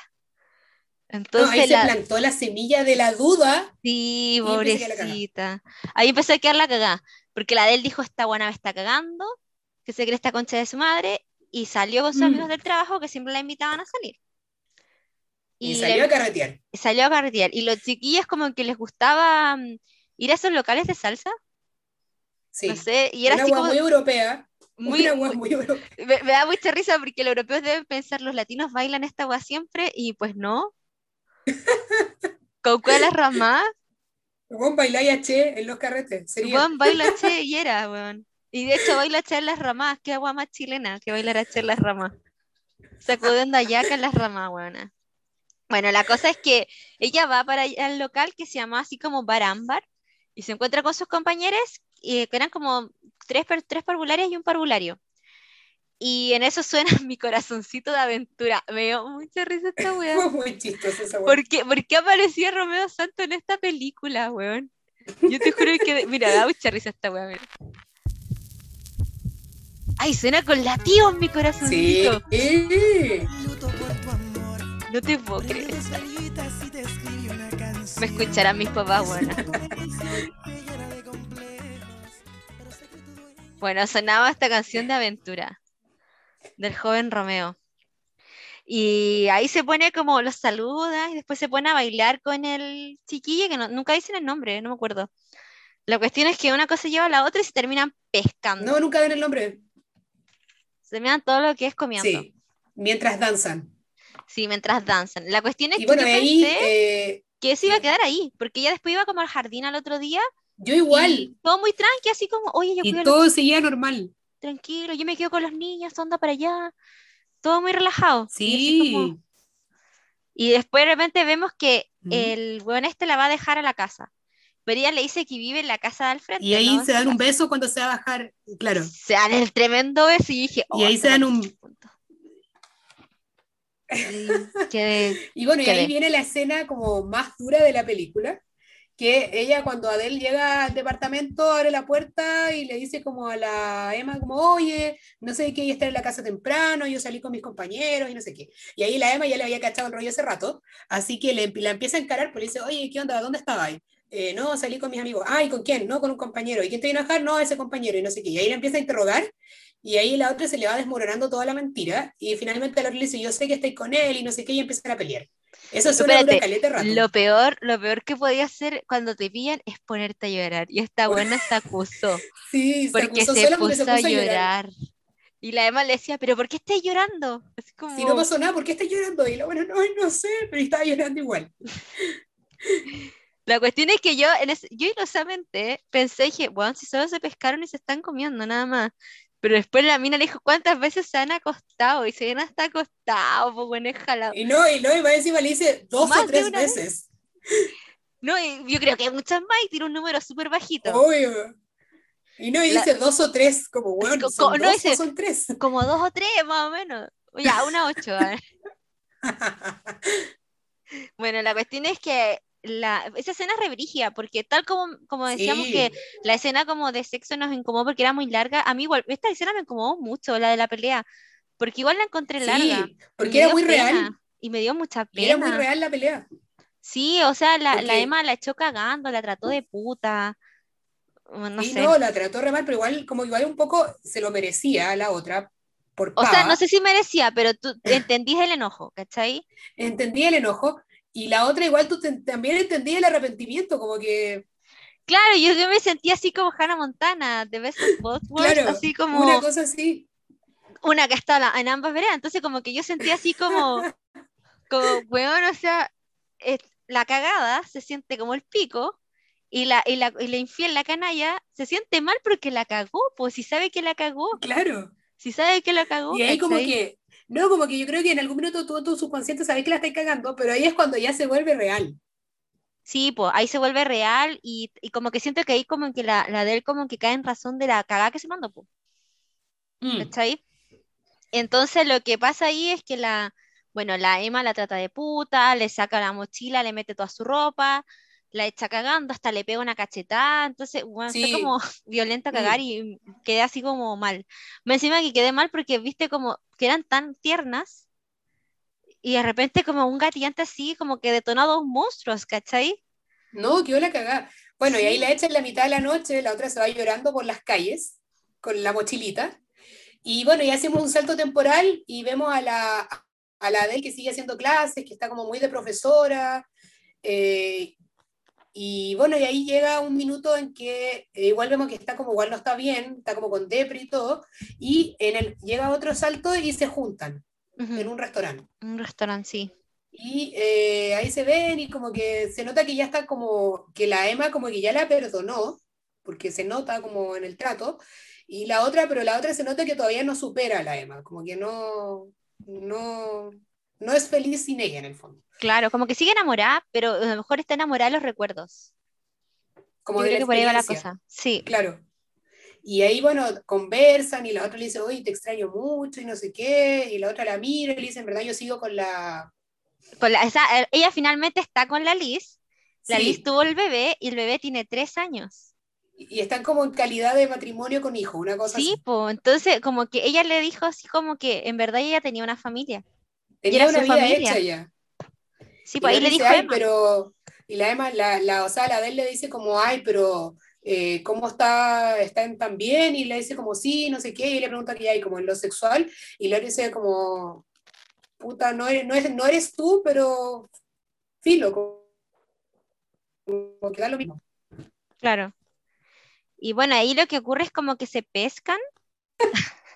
Ya, entonces la Emma con la de él se empiezan como a pescar así, como con- de hecho como que fue re brígido, porque dije, hay más gente ahí, se están comiendo en Yo también, y como que se restaurante". empiezan a manosear. Y, y digo, pero hay más gente en el restaurante. Amiga, el decoro, que así como, ¿dónde está el decoro? De todas maneras. Bueno, y Bueno, la ahí cu- la, Dale, amiga. la Emma le para los carros y le dice como, ay, para, para, para, y le dice como, no, yo estoy con la, la, la Liz y tengo mi familia y no sé qué, y, y la otra le dice, ay, ya no me quieres, y la otra dice, sí, siempre te voy a querer, pero como que no así, ¿cachai? Como que no en Claro. ese- en ese- de esa forma. No, y aparte como, yo siento que, o sea, no es que la de él haya sido egoísta, pero igual, ya, o sea, ella ya le dijo que tenía una familia, que estaba en otra parada, entonces como amiga crece, así como, dale, suéltalo, Sí, déjalo ir y empieza a crecer, ¿cachai? Como una cuestión así. La cosa es que yo creo Claro, que esa era la conversación que le faltaba a la, a la del para darse cuenta que ya no, po. La cosa es que después hay otro salto temporal, donde igual vemos como a la del un poco más como, como tranquila, por así decirlo, y no tanto en la caca, porque estaba en la caca antes, así como muy depresiva, sí, y, y como que sale porque la, la Emma le invitó a su exposición, porque finalmente la expusieron en una gran galería. Y mm, que era como su sueño. que era como su sueño, claro. Y luego de eso, em, ella como que se arregló y se puso un vestido azul, hablando del color azul de Nantes. Predominante en toda la película. Sí, predominante en toda la película. Y eh, entra a la galería y se da cuenta que, claro, pues en el mundo de la Emma ella ya no estaba, pues. Como que ya no era nomás, pues. Y ella tenía otra vida, ya, ya fue. Sí, ella fue, la, la Emma estaba con su señora, con la Lisa ahí, ¿cachai? Y de repente la Edel se encuentra con el, con el niño que le había conversado la vez pasada, el Con el actor actor. y todo eso. Y se ponen a conversar, que- sí, y él está como muy embalado, pero ella no está tan ahí. Y al gallo se lo llevan para hablar con otra persona. Y ahí la, la de él como que ya se aburre, agarra sus cosas y se va. Y ahí uno ve que ella va para un lado y da vuelta en una calle y desaparece como de la, de la calle donde estaba la galería y el niño este la sale a buscar y no la encuentra y bueno. Sí, pues ahí termina la peli, así como... Yo, yo ahí sentí que la de él como que ahí se dio cuenta como que siento que a lo mejor ahí se cerró el ciclo, así como... Sí, como que esto era lo que le faltaba para ya terminar y cerrar el capítulo, chao. Sí, así como ya listo, no, o sea, no hay chances con la Emma, o sea, gracias por Mm. lo vivido y era nomás, po. Pero a mí me gustó, sí, buena peli. A mí me gustó, lo que sí la encontré muy larga, Sí, muy larga. eh, y las escenas esas innecesariamente largas como de, de sexo que eran como muy largos y como que no sé para qué. Y la pelea, No yo sé cuál la era el pelea se me rompió el corazón. Y la pelea que también, pero la pelea yo creo que era necesario que fuera tan larga, para ver el- la cantidad de daño que se habían hecho entre las dos también. Oh, era brigia, yo todavía que ahí quedé chascona, así con la pelea. Ya, ahora vamos Y con los datitos frikis, ¿o no? Datitos freaks. Sí, tengo unos datos freaks también. Acá voy. Ya, dale. Bueno, como les habíamos contado al principio, esta está basada en un cómic que es de Julie March, y Julie March, ella dio su opinión sobre la película, y a ella le cargó la película, le cargó. No le gustó cómo quedó porque dijo que, y cito, dijo que era pornografía para hombres. Sí. Básicamente sí. Eso era. Eh, otro dato freak, y aquí está el por qué es funado el, el director Abelatif Kechich. Dice, las protagonistas se quejaron de sus métodos de grabación. El buen era como demasiado déspota y las trataba pésimo. Y ellas juraron en algún minuto que no iban a volver a trabajar con este buen, nunca más. No, si el gallo era para. Y eh, bueno, ellas dijeron esto y en, él en una previsión pública que hicieron para recibir un premio que recibía la película, él dijo que las cabras estas eran unas niñas mimadas. Y lo dijo ahí en vivo. Y creo que la, la niña esta, la Adele, se puso a llorar ahí en la, como en el, en el, en el lugar, ¿cachai? Oye, el conche tu madre. No, funadísimo. Una Otro dato freak, que también es como también funable, encuentro, se demoraron 10 días en grabar esa escena de sexo que dura como 10 minutos. Weón, ¿sabéis qué? Esa weá la encontré muy Harvey Weinstein, conche tu madre, cuando quiso grabar Frida y la escena del beso lésbico de la Salma Hayek. Todo por capricho Mm. de él. Esta weá de 10 días para grabar esta escena fue todo capricho del weón. Ser de mierda. Todo para complacer sus ojos cochinos, viejo culiao. No, 10 días se A demoraron en costa de mujeres. Ahí te das cuenta el patriarcado una vez más hace Y presente. claro, y las cabras estuvieron en pelota los 10 días grabando. Al frente del weón, pues weón. Sí. Todo para complacer al culiao, te das cuenta. Por eso. Manipulación, pues weón, patriarcado. Mm. El- ahí está el patriarcado. Me Eso les, enojé. puedo- eso les traigo de datos freak. A ver, dite, dite el nombre de nuevo. ¿Cómo se llamaba? Abdelatif Kechich.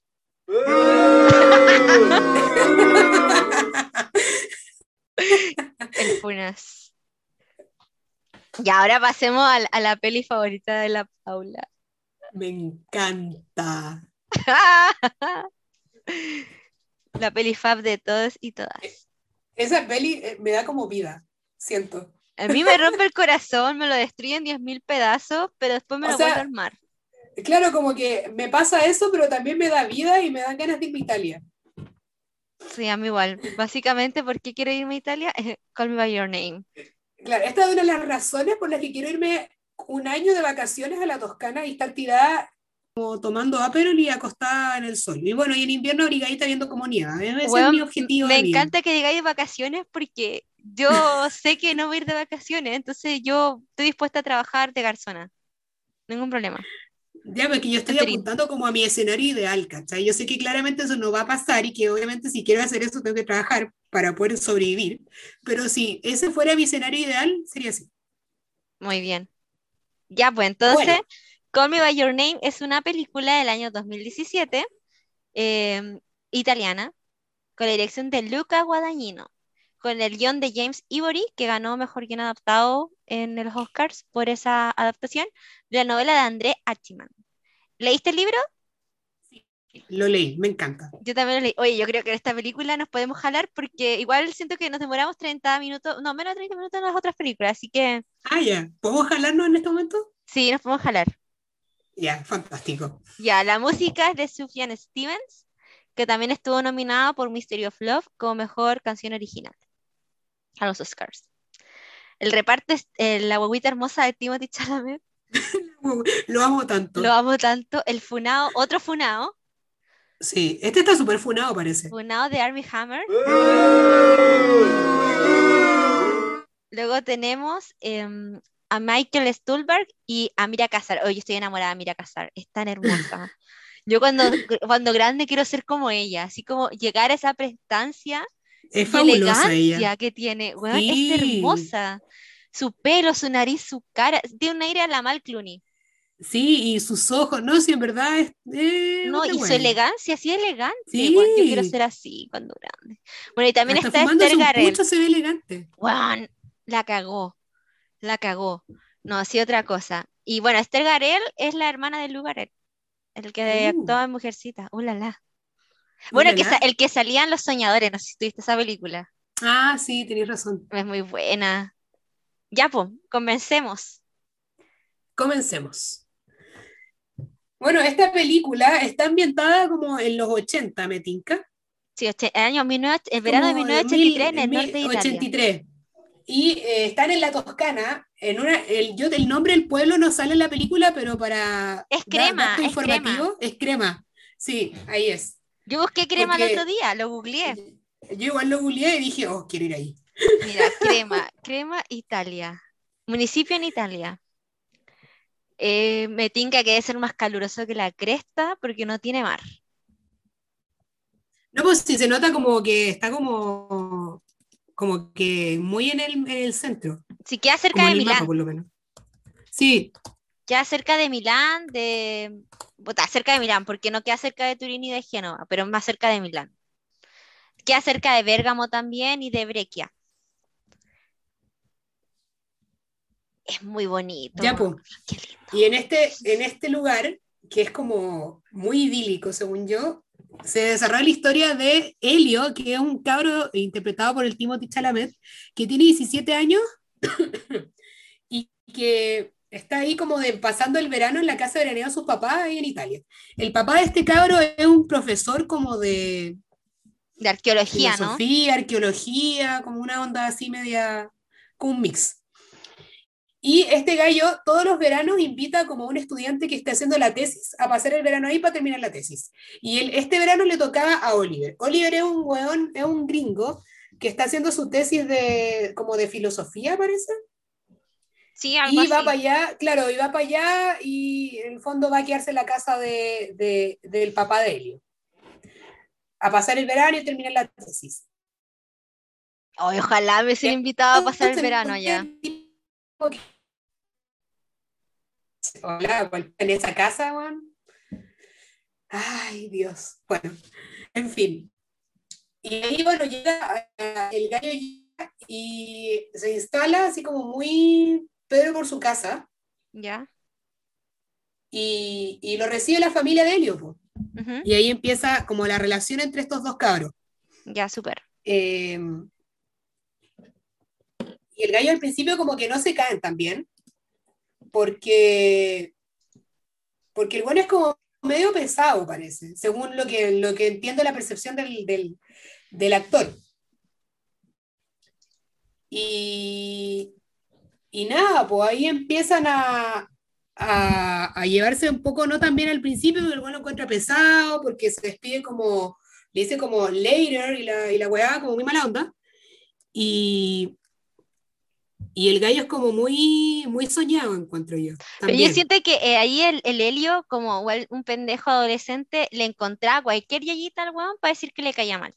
Sí, eso era como que todo lo, todo lo que hacía el weón le caía mal. Sí, así como, oye, mamá, ¿no encontré un poco roto que el weón diga later en vez de, pronto en vez de chao? O mamá, ¿no creís que un poquito como snob? ¿No creís que un poquito, como que siempre le encontrábamos la quinta pata al weón? Y la mamá le decía como, ay, ya te va a caer bien. Como que, dale tiempo. Claro, y de- como que igual al principio estaba medio enojado porque le tenía que pasar su pieza. Entonces encontraba que era como nada que ver, ¿cachai? Y claro, y el igual está choreado porque todos los amigos le cae bien el weón y es como muy entrador y toda esa cosa. Sí, po. Y ahí al principio hay una escena que es cuando están como jugando volei. Y el guan está tomando sol y el guan se para a buscar agua y aparece Oliver y como que lo empieza como a manosear un poco, le empieza a tocar la espalda y le hace como un masaje. Y le dice como, ay, está intenso. Y el otro como que se siente súper incómodo, pero no, no, no es incomodidad de como que le dé asco, sino que es como incomodidad de como, Me está tocando. ay, me tocó. Una cosa Claro. así. No, y después como que le llama a la Marcia y le dice, oye, tenéis como que hacerle como masaje, pues como que está muy tenso. Y el, como que ahí el Helio se enoja, pero a todo esto Marcia era como la vecina, eh, Marcia y era la eran las vecina. vecinas de, de Helio en Italia. Y era muy extraño porque era en, vivían en Crema, pero hablaban entre francés e italiano todos, era muy extraño. Sí, Y la cuestión es que la Marcia pasaba los veranos ahí igual que el Helio y como que tenían onda, como que ellos a veces se, se comían así, tenían como onda. como que se conocían hace tiempo y tenían como onda hace mucho rato. Sí, entonces como que era la, la polola, por así decirlo, del Helio.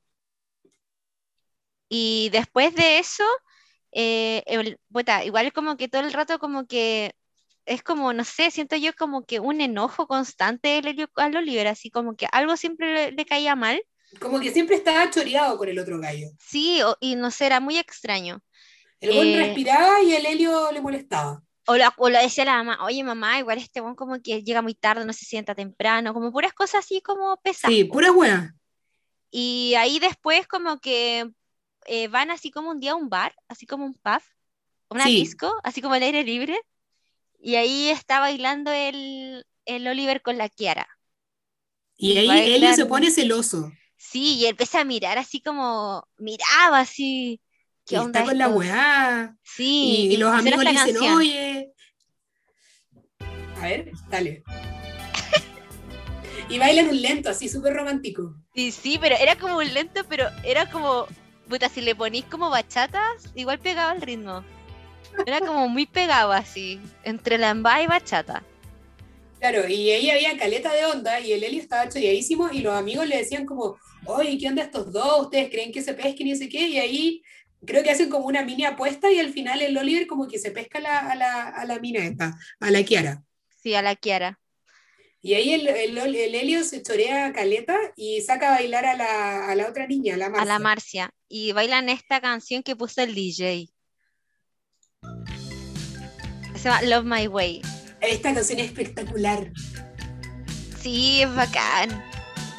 es muy buena. Aparte que el Timothy se ve tan bonito bailando. Sí, me encanta cómo baila, es como... Esa escena me gusta mucho, Sí. cuando están bailando, como que es muy... Verano ideal. No, y es como muy, puta, así como que, que vieja el comentario, pero es como cuando tú sentís como en la adolescencia, así como el baile, po, Sí, como el verano, la libertad, ¿cachai? No sé. estar con tu amigo, ir a bailar, pasarlo bien. Sí, muy bacán, muy bacán. Y mm, después de eso, em, ¿qué sucede? Como que terminan de bailar y, ah, y él y la Marcia se van a bañar al río y se bañan en pelota. Sí, Sí. Y después se ven como hartas cosas así como, como del día a día, como que el Helio como toca el piano, se sienta con el papá a leer un claro, cuento. como que escribe música y todo como el- las actividades del verano de, de este weón. Y el otro como que se empieza a desaparecer y de repente aparece y desaparece. Sí, Porque el weón como que le gusta el carrete, le gusta apostar. sí juega como, va como de unos viejitos que juegan como, no sé, como canasta, bridge, póker, no sé qué va a jugar. Sí, Carioca. pone las cartas y como que el weón apuesta. Sí, apuesta plata con los viejitos. Y un día el, el Oliver le dice si, o sea, que tenía que ir a dejar como unas hojas porque parece como que se las anillaban, me da la sensación. Mm. Como que se las fotocopian y se las anillaban, como para tener respaldo de su avance. Del Entonces, de tesis. Entonces el gallo va como cada cierto rato al pueblo y el, el Helio lo acompaña. Y ahí eh, igual estaban como, el Helio se está dando cuenta como en este intertanto, que como, como que en verdad el Oliver no le cae mal, sino que le gusta. Muy adolescente. Sí. como que Muy en verdad no como- lo odio, en verdad me gusta. Ah, así como, ah, efectivamente, esta confusión no era malestar, era amor. Bueno, la cuestión es que, como decías tú, eh, van al pueblo porque ahí el Oliver le dice, yo puedo ir a dejar las cosas o te puedo acompañar. Y dice, ah, ya, po. y se van en bici y, y en eso llegan al pueblo y como, no entendí mucho esa parte, pero algo le dice el, el, al Helio al Oliver. Así como, porque el Oliver le dice, ay, tú sabes mucho de todo. Y le dijo así le, como, le dice como, me gusta como dices las cosas, no sé qué. Claro, Y, y ahí el otro le dice, ay, me encantaría saber de todo, pero sé muchas cosas, pero no sé de lo más importante. sí, eso. Y ahí como que, ¿qué, qué quiso decir? Ah, No sé del amor, o algo así me tinca, ¿no? como, enséñame. Enséñame a amar, no sé. Bueno, y antes de eso, eh, bueno, ahí estaba, el, el Oliver estaba como pinchando con la Marcia, o sea, el Helio, y el Oliver estaban enojados entre ellos y no se hablaban. Pero no, no, no entendí nunca por qué no estaban enojados. Era como una tontera del otro cabro, del Helio. No, lo que pasa es que, es que lo que primero lo que pasa acá es que te acordé que estaban ahí en ese momento en la plaza cuando estaban hablando y todo el show. Después el Helio lo lleva como a su lugar secreto y ahí ellos se comen. ¿Te acordáis? Sí, pero después de eso como que están enojados y van a ese paseo como con el papá a ver ese brazo que encontraron como en el agua. Y ahí se arreglan de nuevo. No, sí, y como que después de, después de que se pescan, ese día como en el, en el riachuelo, como que le llegan a la casa y unos amigos de los papás y como que esos buenos hablaban, hablaban. ¿Te acordás que hablaban, hablaban, hablaban? Sí, y al otro Y ahí- sale sangre narices al Sí, o sea. Ahí, ahí hay como una diferencia con el libro, porque en el- la película no te dicen por qué le empezó a sangrar la nariz, ¿cachai? Pero en el Mm. libro yo me acuerdo que le empezó a sangrar la nariz porque se puso nervioso porque el Helio, o sea, el Oliver le empezó a tocar la pierna por debajo de la mesa. Claro, le hacía aquello con las patitas. Sí, po. Y ahí como que, no sé si se excitó, se puso nervioso, pero en el libro decía que, por eso cuando, en el momento en que el Helio se para, se sienta con el hielo en el suelo, el Oliver le dice, fue por mi culpa, perdón. Y de la película uno dice, ¿por qué le está pidiendo perdón? ¿Por qué va a ser culpa de él si le sangra la nariz? Sí, esa fue muy rara, como que si no leí el libro no entendí esa parte también. Claro, pues y en el libro era, esa era la explicación, porque el weón le estaba tocando, estaba toqueteando bajo la mesa, hacía lo Luismi. Claro, y bueno, y igual el Helio seguía con esa disyuntiva entre no sabía si le gustaba el Oliver o le gustaba la, la niña, la Marcia.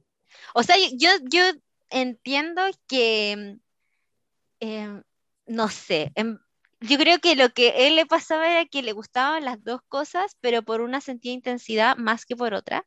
Sí, Entonces yo creo que él sentía mucha intensidad y tensión sexual con el Oliver y con la Marcia como que le gustaba nomás, po.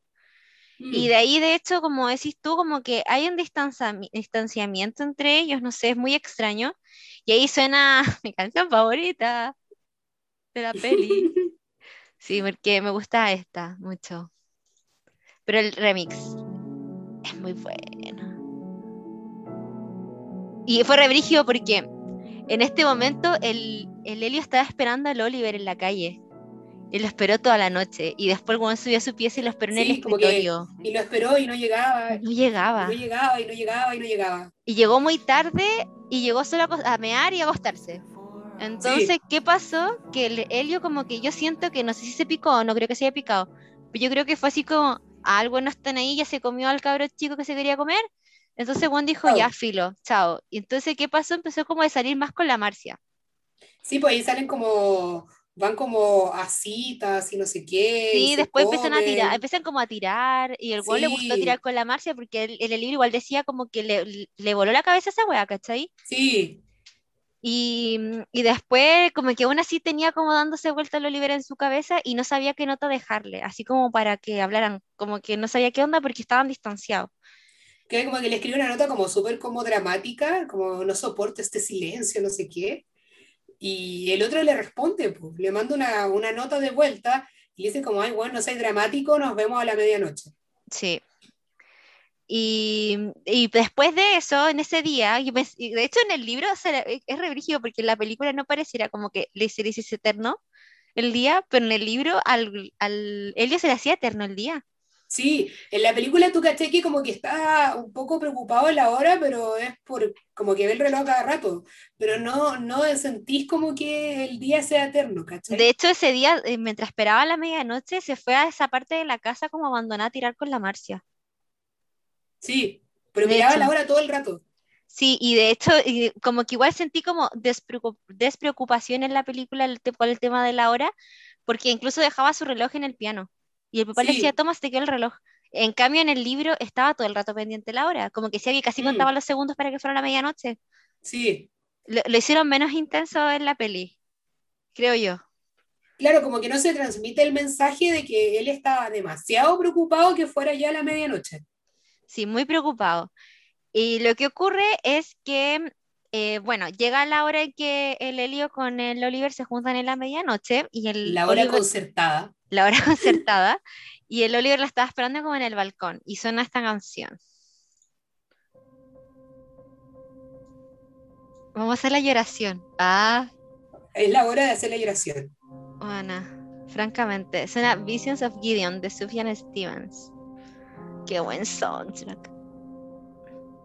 Bueno, este soundtrack es muy bueno. Es muy bueno, es muy lindo. No, más encima. Ah, no, eso lo voy a decir después en el Dato Freak, no voy a decir nada. Ya, pues canta Sufjan Stevens. Es la intro más larga de la historia. De todas maneras. No, qué triste. Es muy buena. Es muy Bueno. buena. Y ahí pasa lo que tiene que pasar. Sí, Lo que en verdad yo creo que ambos estaban esperándolo hace caleta rato. Pero según yo, como que Oliver no hacía nada porque se sentía como igual, como que él era mayor también que Oliver, que, que Helio. Pues. Entonces era como.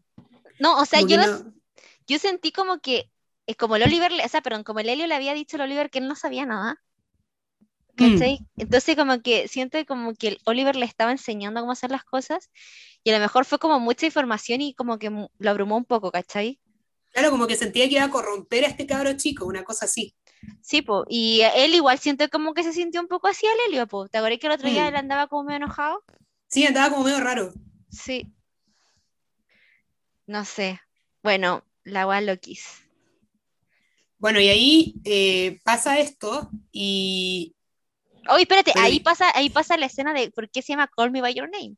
Ah, claro. Cuando Sí, están como acostaditos así los dos, le dice como... eh, no me acuerdo si era, era eh, Oliver el que le decía, ¿verdad? Sí, Le decía como, call me by your name and I'll call you by mine. Y ahí empiezan a decir Helio, Oliver, pero se dicen como el, el Helio le dice Helio al Oliver y el Oliver le dice Oliver a Helio.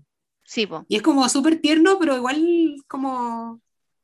Es como raro, pero es tierno. Sí. Después eh, hay como otro como salto como de tiempo como de horas, días, y como que están distantes otra vez. Sí, Porque. Helio, se, el Helio se da cuenta que el Oliver se va a ir. Sí, po, como y que que ya le quedan razón. pocos días. Y entonces como que le da pena porque, y se pone a llorar incluso porque no quiere que se vaya. Y bueno, después pasan días y la Marcia aparece de nuevo y No, le va a echar la putía al Helio. Coto, pasa- falta algo importante. Coto, ¿Qué pasó? Faltó la escena del durazno. Ah, sí. Sí, él se echa la paja con un durazno, pero como que él, eh, a mí me dio como rabia esa parte, porque el Oliver como que lo pilla y lo encuentra como muy divertido y como que se ríe. Sí, se caga la risa, lo encuentra demasiado Sí. chistoso. Y, y Y a el mí me dio Helio rabia, porque se- el Helio se complicó un montón. Y estaba como muerto de vergüenza, según yo. Sí, muerto de vergüenza y se puso a llorar. Claro, y ahí el, el, el Oliver lo abraza y como que le dice que va a estar todo bien y no sé qué. Es como cuando tú lloráis de vergüenza, pero como que se como que siento yo que ocupó esa, es- no sé si excusa de la vergüenza, pero esa justificación de la vergüenza para pegarse el llanto porque tenía pena porque el buen se iba a ir. Claro. ¿Cachai? Y bueno, y ahí como que, filo, es como muy tierna esa escena porque como que lo abraza y como que lo acoge, Sí. encuentro. Y bueno, y ahí ya, bueno, pasan los días y la, aparece la Marcia otra vez y le va a echar la puteada al Helio porque hace días que no lo ve, ¿cachai? Se Y pegó como que ella estaba súper enganchada, estaba súper enganchada y estaba como enamorada también. Se pegaron, el, Y- él se le pegó un ghosting con la Marcia. Claro, no y ahí él le dice como, ella le decía, ella le, le, le dice como que ella entendía que estaban pololeando. Y él le dice como, puta no, y, ahí como que terminan, parece. Sí, pues ahí como que terminan. Y bueno, y ahí ya llega la hora de que Oliver se vaya. Y ahí me, ahí me, me, me da risa porque la mamá de Helio como que ya le había cachado todo el rollo, me tinca. Sí, en el libro igual Y le la sacó el royal. Sí, y le aviva la cueca para que se vaya de paseo con Oliver a Bérgamo, como de, de despedida, ¿cachai? Ella como que le aviva la cueca, es como súper eh, como alcahuete la vieja, no sé. Oye, pero espérate. Hoy estoy comiendo un Starbucks, por eso lo siento. Pero en el libro se iban a Roma, no a Bérgamo, ¿cierto? Eh, ¿Ah? En el, mira, en el libro se van a Roma. En la película se van a Bérgamo. Ya, esa era mi duda. Ya, eh, sigue amiga, porque yo esa parte no me acuerdo mucho porque no la vi hoy día. La vi hace como un año. Bueno, ahí eh, la mamá le aviva la cueca, le dice, "Ay", al papá le dice, ay, yo creo que deberían irse de paseo juntos para que se despidan. Pero la vieja ya le había cachado toda la onda a los cabros. Entonces van de paseo, los van a dejar al bus y todo, y, y hay una parte chistosa porque la Kiara va a, despedir a Oliver y la, como que los buenos ya se habían ido. Y la dice como, ah, pucha, ya se fueron, ya pasó la vieja. Bueno, ellos se van y, le pa- y lo pasan chancho. Onda, hacen trekking, eh, salen a como, se nota que salieron como a tomar porque en una cena están curados. Oye, ¿y pero qué canción sonaba ahí? Eh, Love My Way, obviamente. No, amiga. Cuando están curados, sí, po. No, pero cuando estaban en el trekking, cuando estaban así como en la Ah, cascada. Mystery of Love. Bueno, la, la weá más importante, pues, weón. Ah, pero es que me interrumpiste cuando dije que estaban carreteando, po. Pero amiga, ya habéis dicho que vine a hacer trekking. Ay, ya, verdad, tienes razón, perdón. Y ahora pongámonos a llorar. Sí, ahora sí. Igual la escena como el montaje del trekking con la canción es retierna. Ay, qué linda esta canción, weón. Esta canción es hermosa. Sí, es muy linda. Y yo no puedo creer cómo Sofía Stevens se le puede ocurrió hacer una letra tan bonita para esta canción. Bueno, y que musicalizarla no. también. La música, la letra, todo es hermoso. Además que la canción encuentro que te genera como una sensación, como... Que a mí no me pasa con todas las canciones, pero con esta como que siento algo, como, no sé. A mí se me paran los pelitos. Sí, como que es una cuestión como, como física que te pasa con esta canción. Sí, es muy linda. Es como un sueño, porque no sé, tiene como un Sí. arpa de fondo, no sé si escucha el sonido del arpa, Sí, pero todo el rato es como que te evoca como un sueño, como un medio onírico, ¿cachai? claro. Y es como algo como nostálgico también y como, no sé, es esta canción es muy buena y hace que te pasen cosas. Bueno, y Y también como me gusta que las canciones angelical, hagan eso. Sí, porque cuando dice Blessed to the Mystery of Love, es como, Sí. weón, weón, solo voy a decir, weón. Ya, No, sigue. Es muy buena. Bueno, van al trekking, son a Mystery of Love, es una escena idílica y hermosa. Luego eh, llegan a como un hotel, mm, van como a carretear, están curados en la noche, como por las calles de Bérgamo supuestamente, pero en verdad es Roma. Eh, y ahí encuentran con unos chiquillos que están como carreteando en un auto y suena Love My Way también, y ahí como que eh, Oliver como que se detona y empieza a bailar y lo pasan chancho. Y bueno, y ahí ya llega el día en que tienen que irse, pues. Cada uno para su casa, y ahí se despiden en la estación de tren. eh, el Helio está como súper afectado. El Oliver igual también está como porque se acabó el sueño, ¿cachai? Como que ya Se le acabó el verano. se les acabó el verano y tenéis que volver a la realidad en el fondo. Porque además que el Oliver se iba a ir a casar, iba a volver a su, a su país, iba a casar, y tenía Pero como en, toda en una la vida- película decían que se iba a casar. Puta, creo que sí, a menos que esté confundiendo con el libro. Pero yo creo que según yo, él ya tenía como su vida hecha en Estados Unidos. Claro. Eh, y él volvía a la vida como a su vida normal y el, el Helio también, pues en el fondo. Tenía que terminar me como da- el último semestre, una bola así. Claro, y ahí me da pena porque el, el Helio llama a su mamá y le dice que lo vaya a buscar. Oh, I feel you. Claro, es como, mamá, ven a buscar, tengo penita. Mamito. No, Llame para la casa. Llame para la claro. casa. Y no, y como llorando, así como, mamá, lléveme a buscar. Y bueno, ahí lo va a buscar la mamá y ella sabe que el Helio está con el corazón roto. Ella lo sabe. Y como en el auto el Juan va llorando y la mamá le hace cariño, pero no le dice nada. Hoy, yo creo que papás icónicos, bueno, a decir eso. Según yo, y me atrevo a decirlo con toda propiedad, estos son los mejores papás del cine, Juan. Sí, de todas maneras, de todas maneras. Sí. Como que son papás como literal de película. Sí, el primero es un papá súper progre, para, porque ya estamos en los 80, ¿cachai? Mm. Sí, po. Súper progre, súper como bacanes, así como en su forma. Y, ellos, y se querían, porque ellos Además. se demostraban cariño entre ellos mismos, ¿cachai? Sí. Como, eh, tanto como papá y mamá, como papá con el Helio, los tres eran una familia que se quería mucho. Como que se demostraban ese cariño en el fondo. Sí, entonces eran bacanes.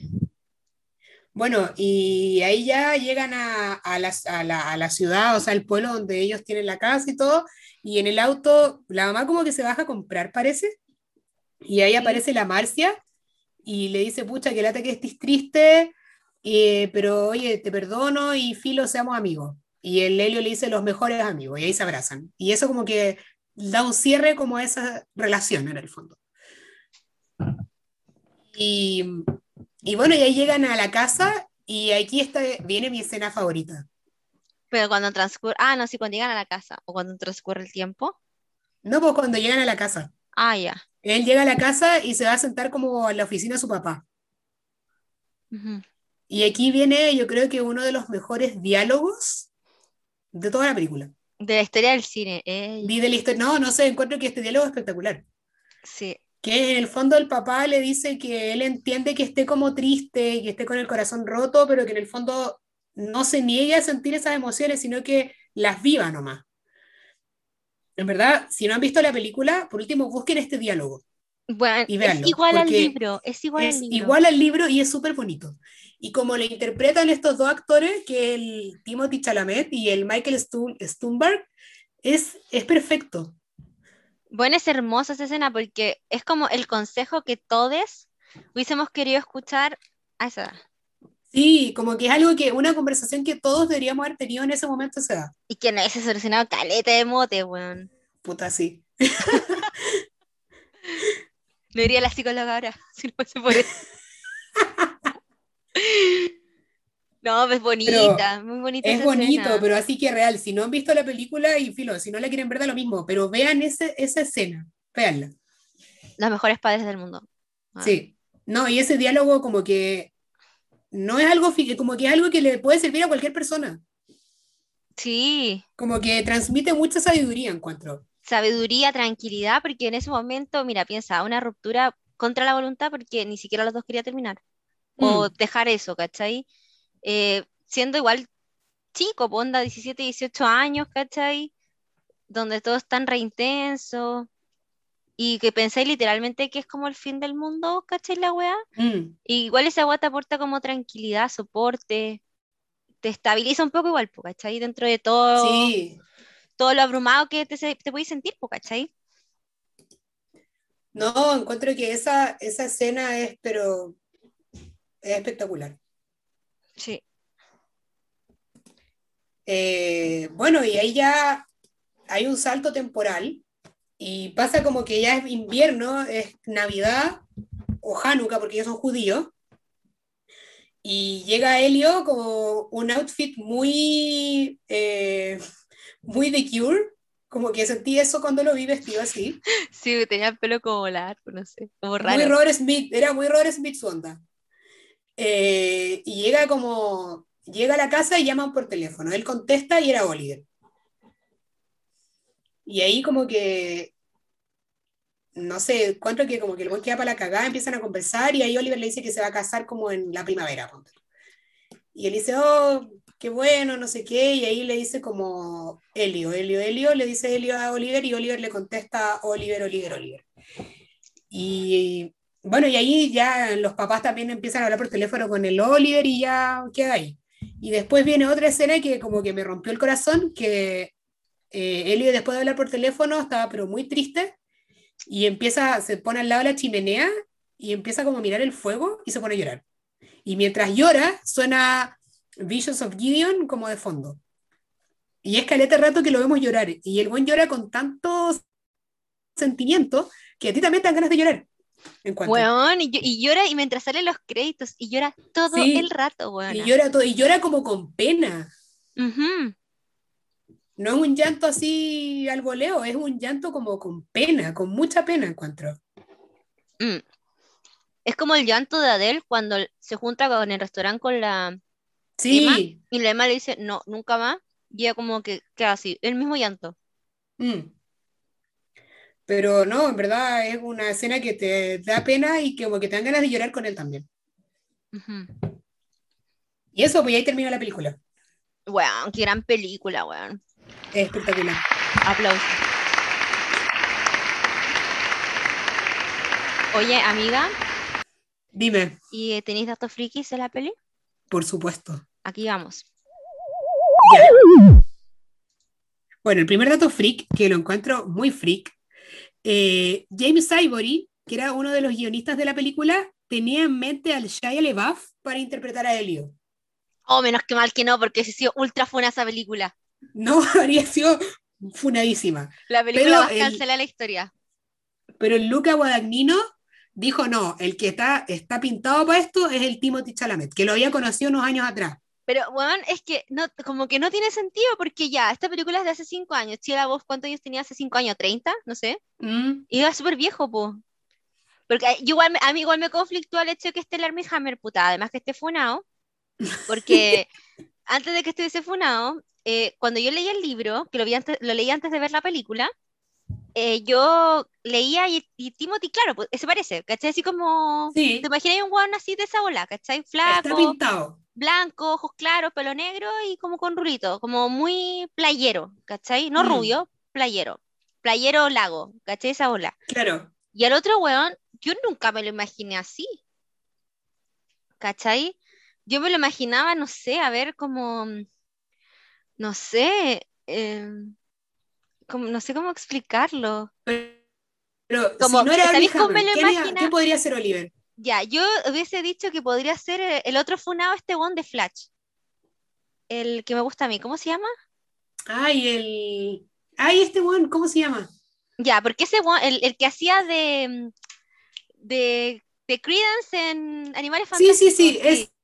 Ya, sí, él, no me acuerdo cómo se llama, pero ¿cómo él. se llama? Ay, lo voy a buscar. A ver, Flash. Sigue hablando mientras lo busco.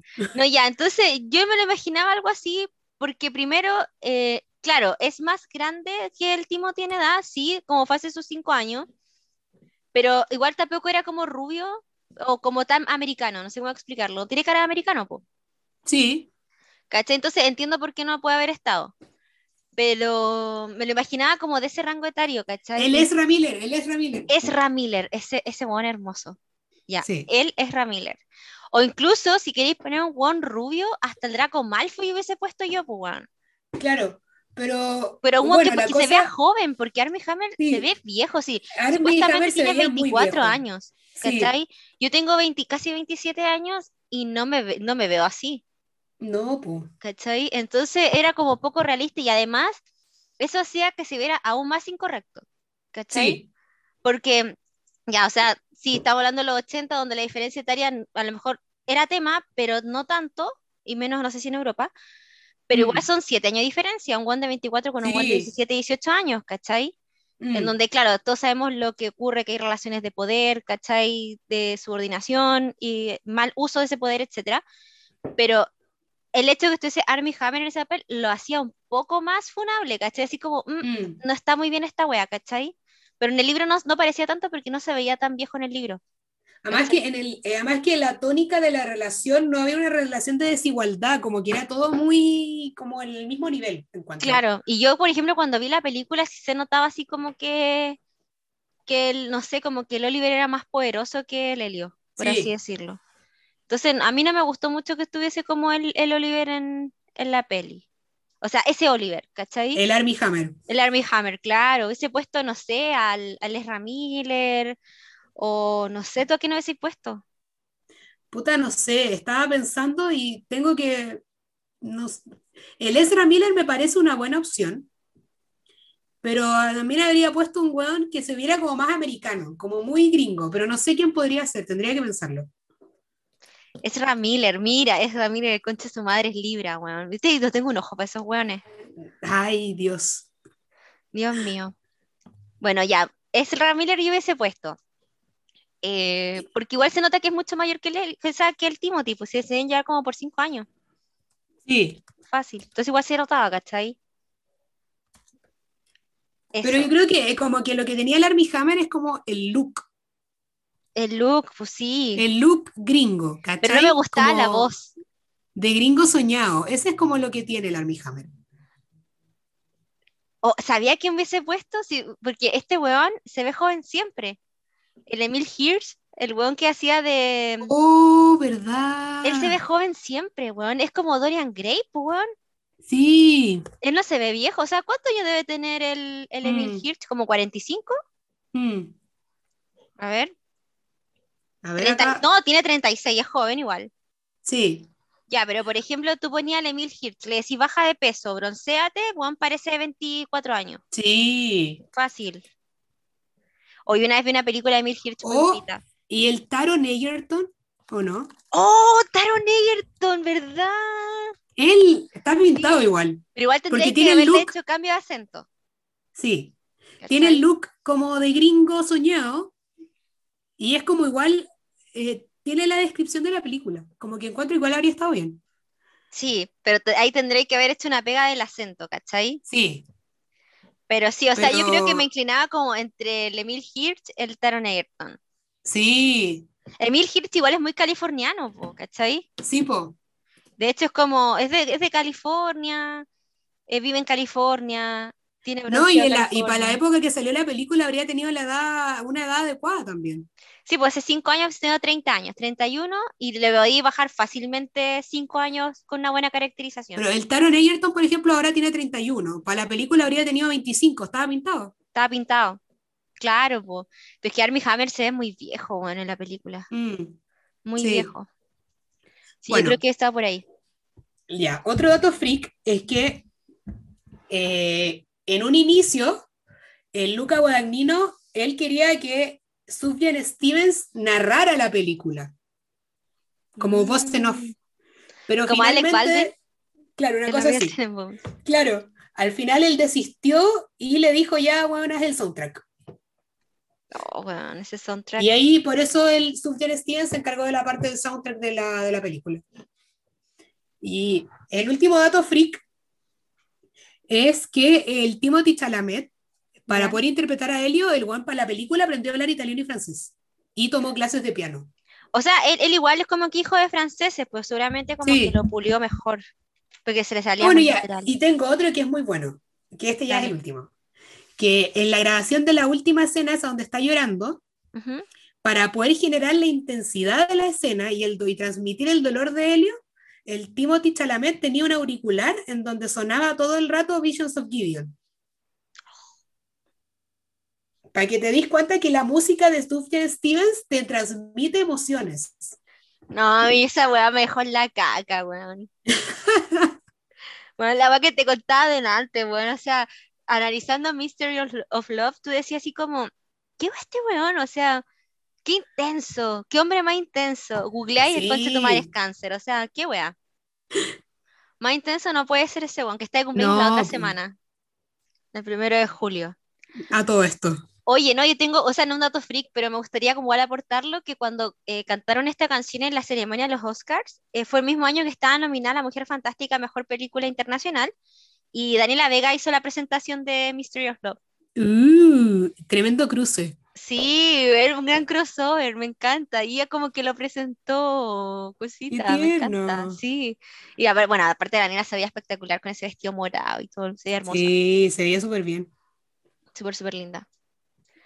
Ya, Ya, pues ahí quedamos démosle- con Mystery, o sea, con Mystery, quedamos con Call Me By Your Name. Eh, la amamos.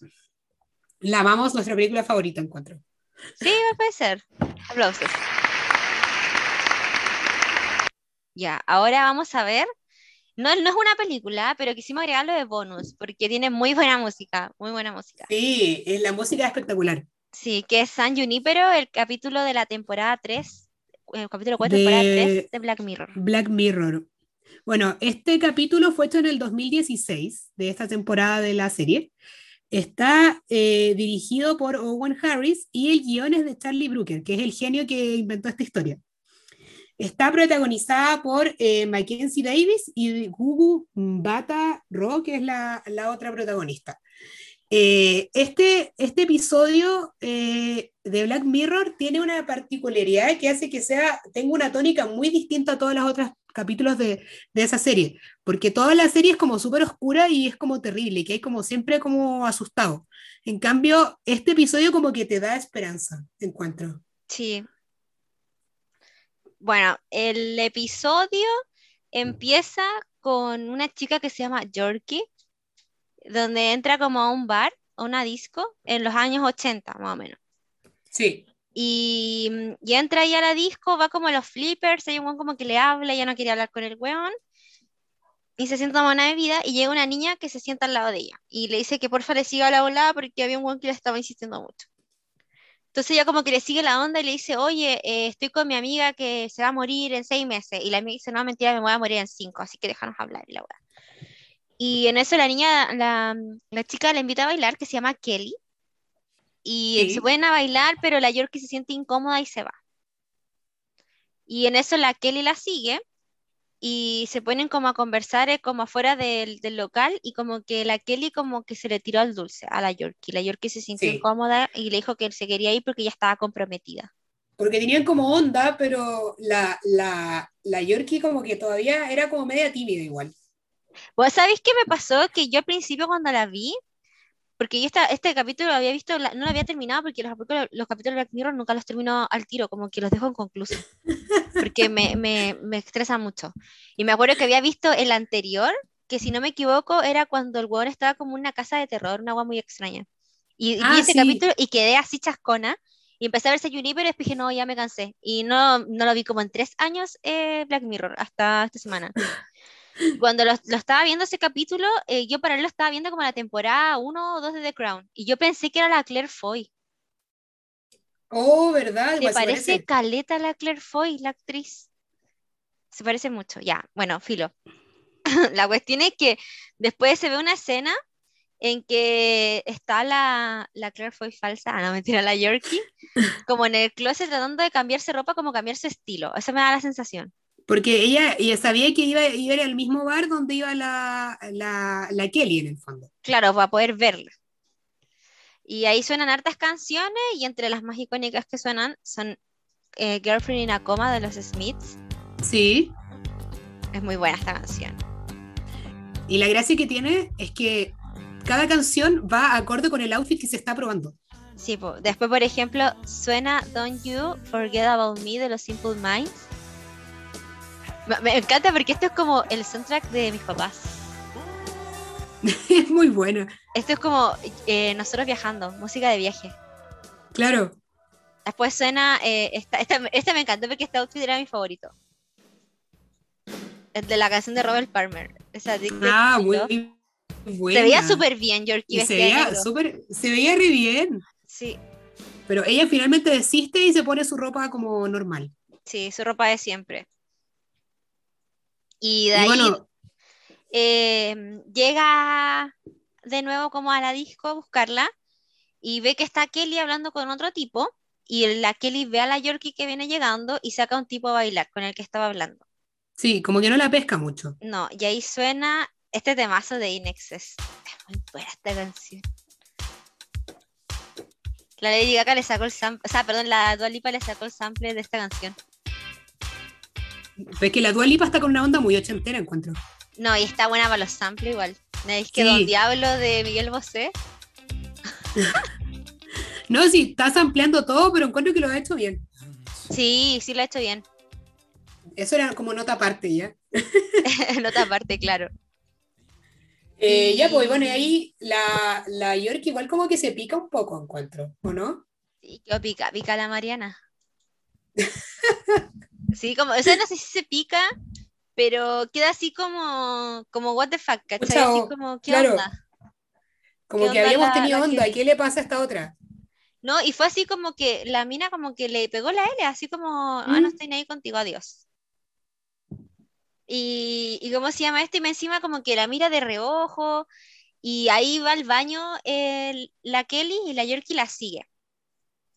Y le dice dice, como, oye, ¿qué guay te pasa? Como, claro, y no, y le dice así como que la misma, bueno, de hecho, acá se repite el mismo diálogo que el Elliot Oliver, Sí, le dice que no sabe cómo hacer las cosas.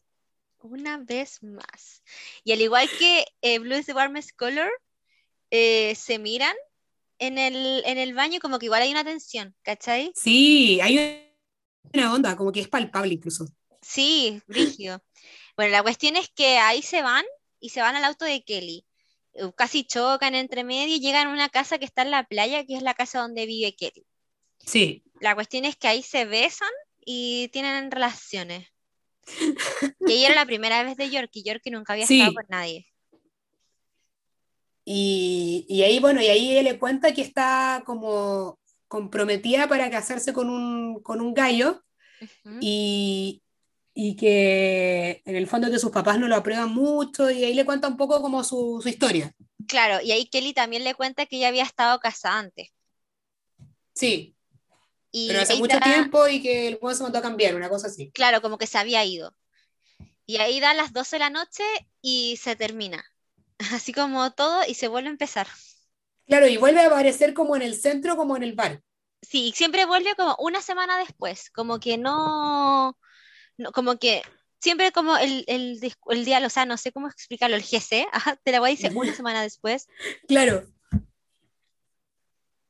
Y, Y bueno, y ahí se encuentran de nuevo en el bar y, y, y ahí qué pasaba, no me acuerdo. ah, ya, lo que ocurre es que ella va a buscar a la Kelly, po, Ah, tenés habla- razón, y no la encuentra. y no la encuentra. Y el bartender le dice, oye, ¿estáis buscando a la Kelly?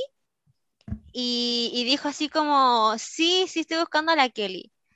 Y le dijo, oye, ¿sabéis qué? No la voy a encontrar acá, debe estar en el Quagmire, algo así. El Quagmire era como una disco, pero Sí. una disco como media rara. Sí, ¿sabéis qué? Era como eh, una disco industrial y ¿sabéis qué? Tiene toda la onda de estar inspirada en el Berghain, que es ese disco de Berlín, que Oh, verdad, tenés razón. es muy, como que me da toda la sensación que una Tiene como todo el look. Sí, primero es como muy industrial, lo otro, cosas muy raras. Porque nadie Sí. sabe, o sea, en el Berghain puede ocurrir de todo, pues, tú podías entrar hoy Sí, día y po. salir en una semana, ¿cachai? Y podéis ver de todo, Mm. dicen que veis buenos teniendo sexo, bueno, dicen que es reloquis. Y más encima es reloca esa porque para entrar tienes que caerle en gracia al portero. Si el portero no le caíste bien de mirar, no entráis.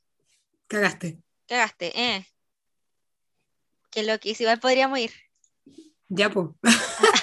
Bueno, nosotros, vayamos a Budapest, vayamos a Berlín. No te la. Tenemos, tenemos unas ideas muy, muy extremas, amiga. Bueno, te apuesto que conociéndonos, vamos a decir, ay, hay que trasnochar, prefiero quedarme una semana en el lago como nomás, tomando, Claro, tomando aperol. tomando Aperol y viendo el mar. Y viendo el mar y hay que salir a carretera trasnochar, no, gracias. No, me voy, voy a acostar. Me va a acostar temprano, me como un plato de, de pastas al pesto y a mimir. Así va a ser, te apuesto. Estoy segurísima. Eh, Bueno, ya, después ella llega a ese lugar y se encuentra con el con Wes, que era así como el, el loquito que al principio estaba con la Kelly en la primer, en la Como que parece escena. que habían pinchado, pero el bueno no entendió la indirecta que era como algo de una vez. Claro, po, entonces como que estaba un poco obsesionado. Y ahí se encuentra con él y le dice así como, oye, estáis buscando a Kelly igual, así como, pero si la Kelly siempre hace esto, así como que deja a todo el mundo votado, intenta con otra época. Y ahí yo quedé así como, ¿cómo otra época? Mm. Sí, igual que cuando lo vi la primera vez fue como otra época y ahí como que dijo, sí, por ahí en los 90 o en el 2002, por ahí debería estar. Y yo quedé como que. Y claro, y ahí la galla va a otras épocas, pues va a los 90, va a los 80, va al 2002 y ahí en el 2002 se la encuentra a la, a la Kelly. Sí, primero cuando va a los 90 es re loco porque hay una tienda que vende eh, televisores. Sí, tú veis como el cambio del tiempo. Pues. Entonces, por ejemplo, los 80 tienen televisores muy ochenteros, en los 90 tienen como el típico televisor Sony que todos teníamos en la casa. claro, y que está ahí está un video de la Alanis Morissette. Sí, ahí suena Ironic, la voy a poner. Ponla, es buena esa canción. Es hermosa, yo cuando chica siempre la cantaba. De, de hecho, me daba como un poco cringe porque mi mamá siempre se acuerda de mí. Entonces ay, la gavita siempre la cantaba. Y yo así, mamita, qué vergüenza. Qué intensa amiga igual.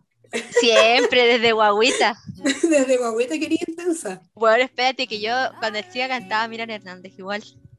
Ah, siempre Intensa, intensa po, entonces. Siempre. Porque cáncer. Porque cáncer, ascendente Sagitario, mi luna en Aries, concha su madre, háganse esa. Y mi Venus en Leo. Más intensa no puedo ser. Eres muy intensa, amiga. Sí, muy intensa, de verdad. Es brigio. Ya, entonces va a los 90, no encuentra a la Kelly y como decís tú, se devuelve a los 2000. Ya, y en los 2000 cuando llega a la disco, está sonando este temazo de la Kelly Minogue. Muy 2000. Muy 2000, me encanta. Y ahí ve a la Kelly con eh, un niño, eh, con el niño del principio, que era el... El, el, de los flippers. El de los flippers, sí, como que se había sacado que hablar. Estaban haciendo el, juego de baile, ese típico de los 2000. De la alfombra. Sí.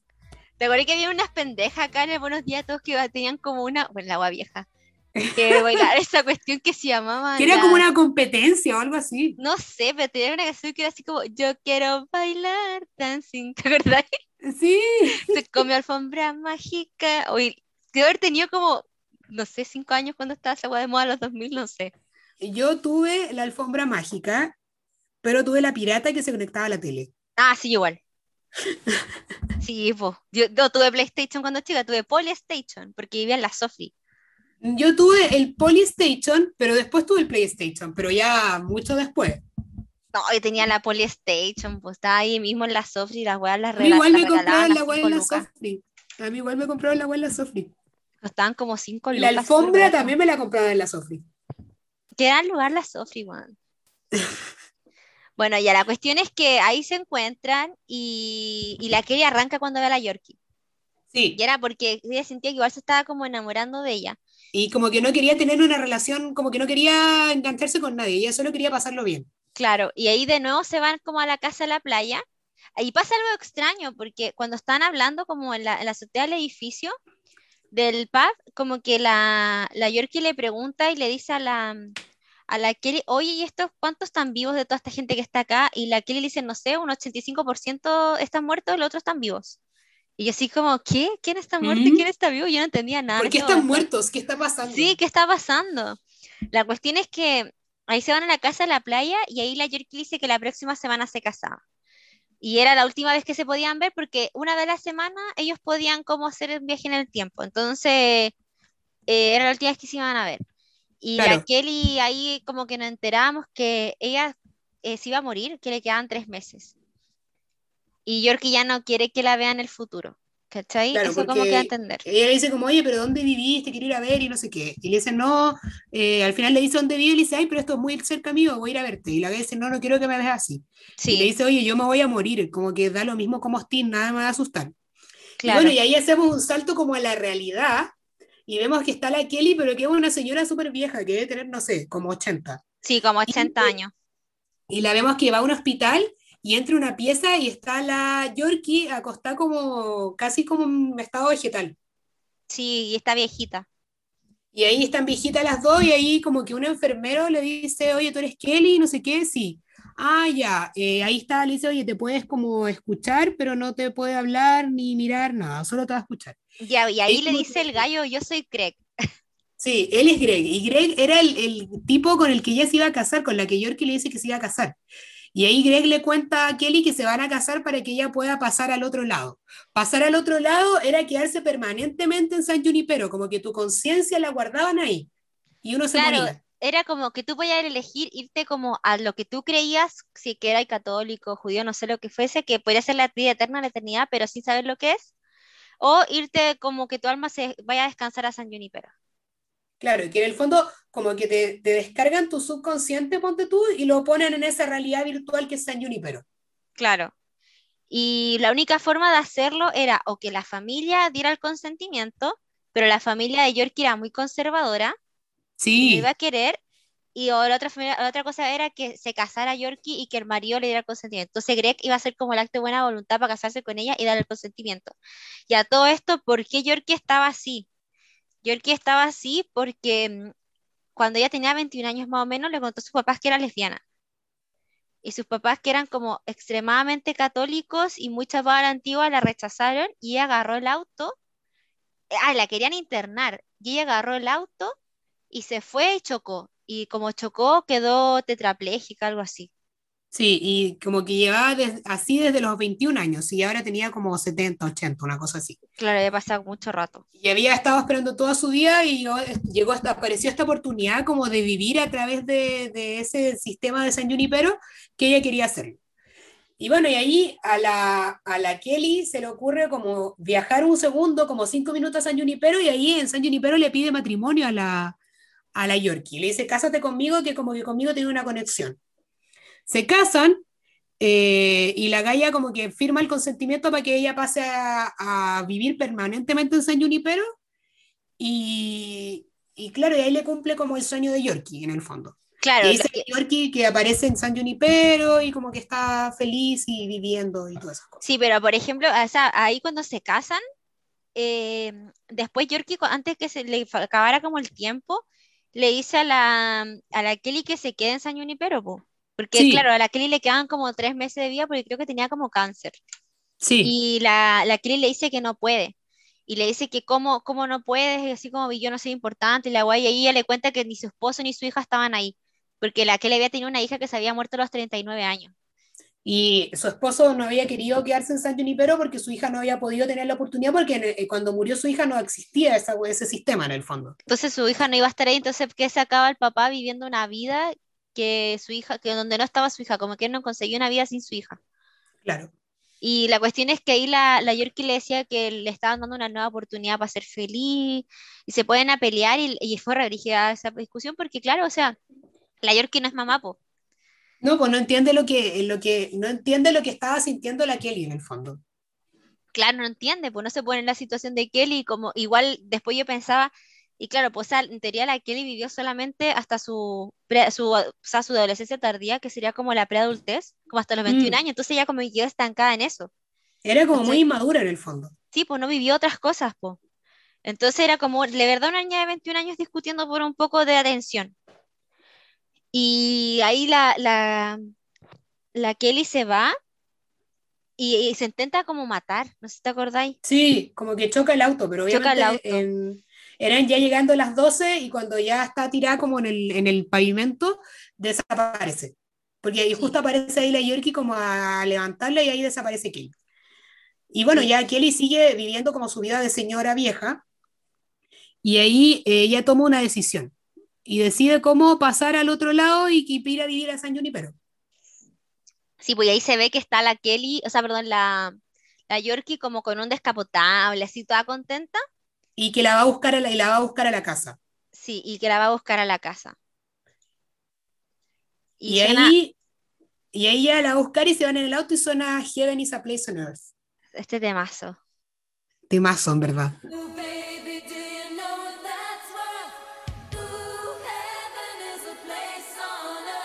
Es medio tema. Ah, igual ahí, esta, esta, esta, me, da- me deja una sensación igual rara. Porque yo no sé si es bueno o no es bueno como que tú sigáis viviendo ahí para siempre. O sea, yo no hubiese elegido eso. Yo tampoco. Yo hubiese preferido morir. Porque, Porque si no no es como un constante día la marmota, po. Sí, pues estoy todo el día viviendo lo mismo, entonces no encuentro, o sea, para Yorkie era ideal, porque ella iba a poder vivir, pero para la otra cabra no sé si era tan ideal. Además que ella ya conocía la, la otra vida, ¿cachai? O sea, ella vivió su vida, no sé. Mm. No, y aparte que como que no hay, ah, la wea vieja, si no hay ley y orden en esa wea. No, pues si al final podía hacer lo que tú quieras. Sí, pues. No sé, yo no lo hubiese elegido, yo hubiese preferido ver qué hay en el otro lado, porque igual ya probaste San pero po, y ya sabéis cómo es, po. Claro, O sea, podéis probar, po. Probar al otro lado, ¿cachai? A ver qué onda. pero eso como que me dejaba esa sensación, como que no sé si es bueno o malo, ¿cachai? Sí, me pasó lo mismo. Ya, pues, ¿y tenía alguna curiosidad Bueno. de San Junipero? Por supuesto, po. Ya, muy bien. Vamos con el mejor efecto de la historia. So- Me da risa que es sonido Wu. Bueno, el primer dato freak que tengo, o curiosidad, es que la idea inicial de, esta, de este capítulo, como cuando lo estaban escribiendo, era que iba a aparecer una pareja heterosexual. Entonces, eh, esa era la idea inicial, pero al final el, el, los- el guionista que es Charlie, eh, ¿cómo se llama este cabro? Eh, Charlie Brooker, él se le ocurre que poner una relación homosexual le generaría un obstáculo, ¿cachai? Y sería mucho más idílico y que fuera un mundo virtual mucho más eh, realista porque en, la- en los 80 en esa época no, esas relaciones no eran tan eh, aceptadas, ¿cachai? Entonces le daba como una onda mucho más paradisíaca a San Junipero, que era como posible en el fondo eh, ser gay y estar como bien ahí en, en San Junipero, ¿cachai? Ser feliz. Ser feliz, ¿cachai? Sí, de hecho, en un momento la, cuando la Kelly se acerca a darle un beso a Yorkie, la Yorkie dice, no, que nos van a mirar, me siento observada, Mm. ¿cachai? Y nadie la miraba, po. No, pues sí, de ahí da lo mismo porque era como todo vale en San Junipero, ¿cachai? Sí, po. Otra, otro dato freak es que este, este capítulo se grabó en Sudáfrica. ¿Por qué en Ah, Sudáfrica, dirás tú? Lo grabaron en la ciudad del Cabo porque las playas y la, como la costanera de la ciudad del Cabo te da una, una onda de, esa, de ese Estados Unidos como nostálgico de los 80, como mucho más paradisiaco. Era como muy California. Claro, que era lo que no iba a poder conseguir en, el, en Estados Unidos porque ya eso estaba mucho más moderno, ¿cachai? En cambio, de la ciudad del Cabo no era tan, tan moderna. Oye, Nosedive, que era el otro capítulo de esa temporada, igual creo que lo grabaron en Ciudad del Cabo, ¿no? Sí, creo que sí, sí. Y No, además otra cosa que era que era mucho más caro grabar en Estados Unidos. Cáchate, más caro que ir a Sudáfrica. ¿Mm?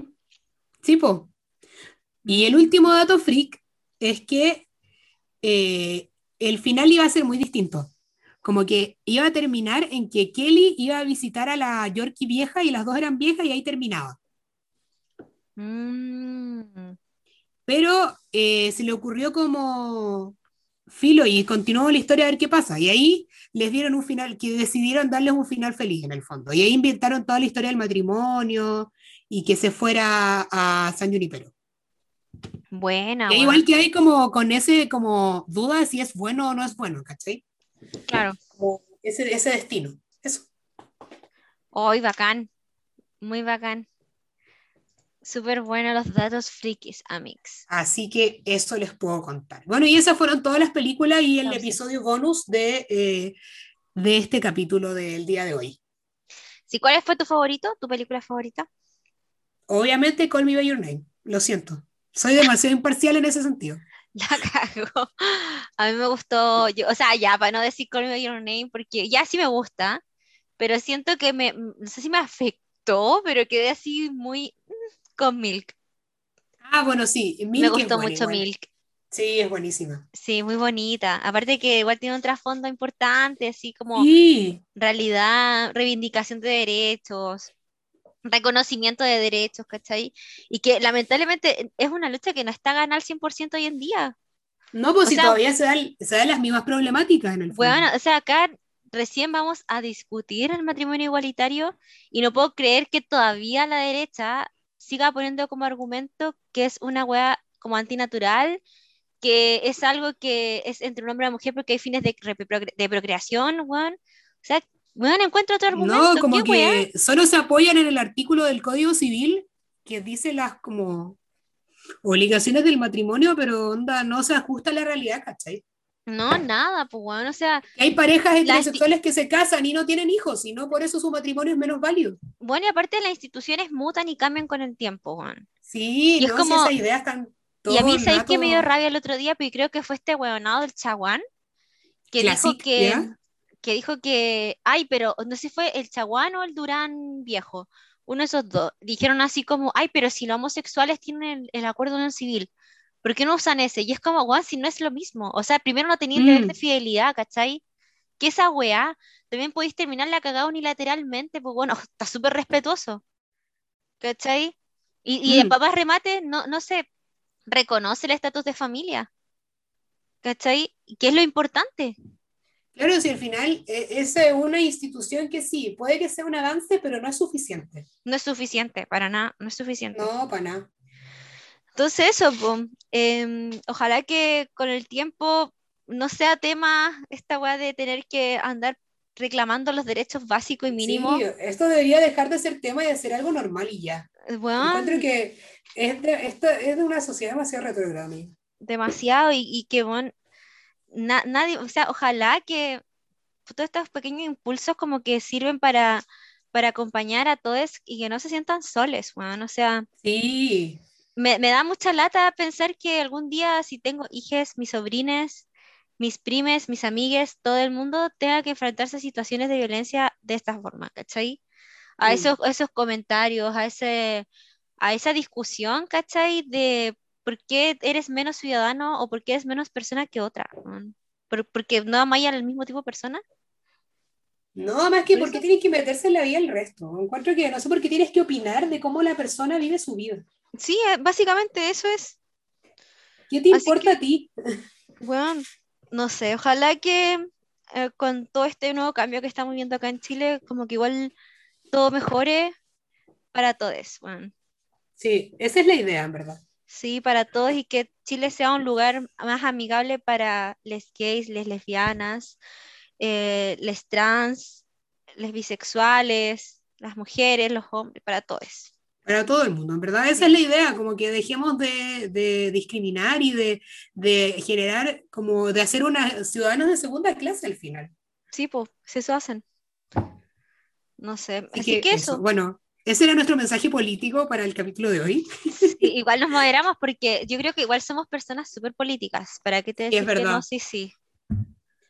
Así que. Pero bueno, el, el meollo del asunto era ese y esperamos que todo cambie para mejor. Sí. Oye, amiga, ¿y tu canción favorita del capítulo cuál es? Eh, mi canción favorita del capítulo es eh, Heaven is a Place on Earth. Una ¡Ay! gran manera, una gran manera de cerrarlo, en verdad. Buena, sí, a mí igual. A mí igual. ¿Y de este episodio? ¿Cuál es tu canción favorita? De este episodio, Mystery of Love, lo siento, esta canción me llega al corazón. Ya, yo estoy entre I Follow Rivers eh, y Mystery of Love. O, también claro.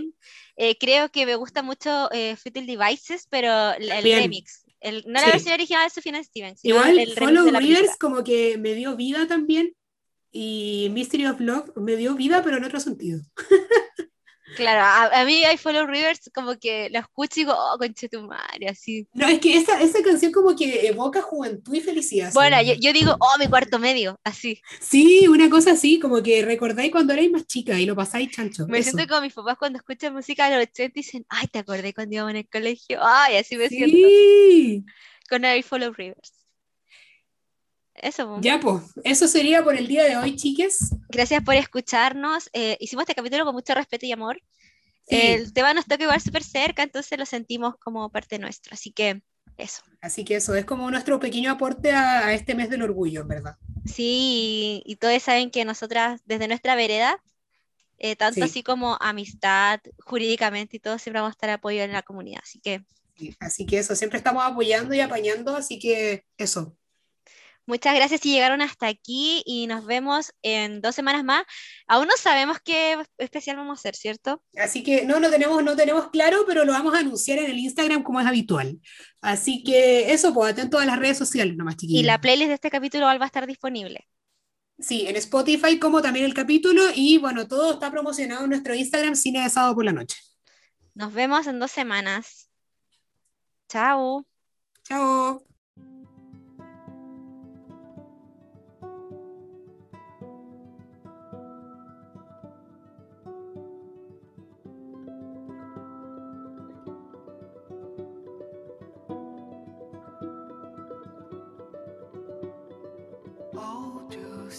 Without my eyes. The first time that you kissed me, boundless by the time I cried. I built your walls around me. White noise, what an awful sound.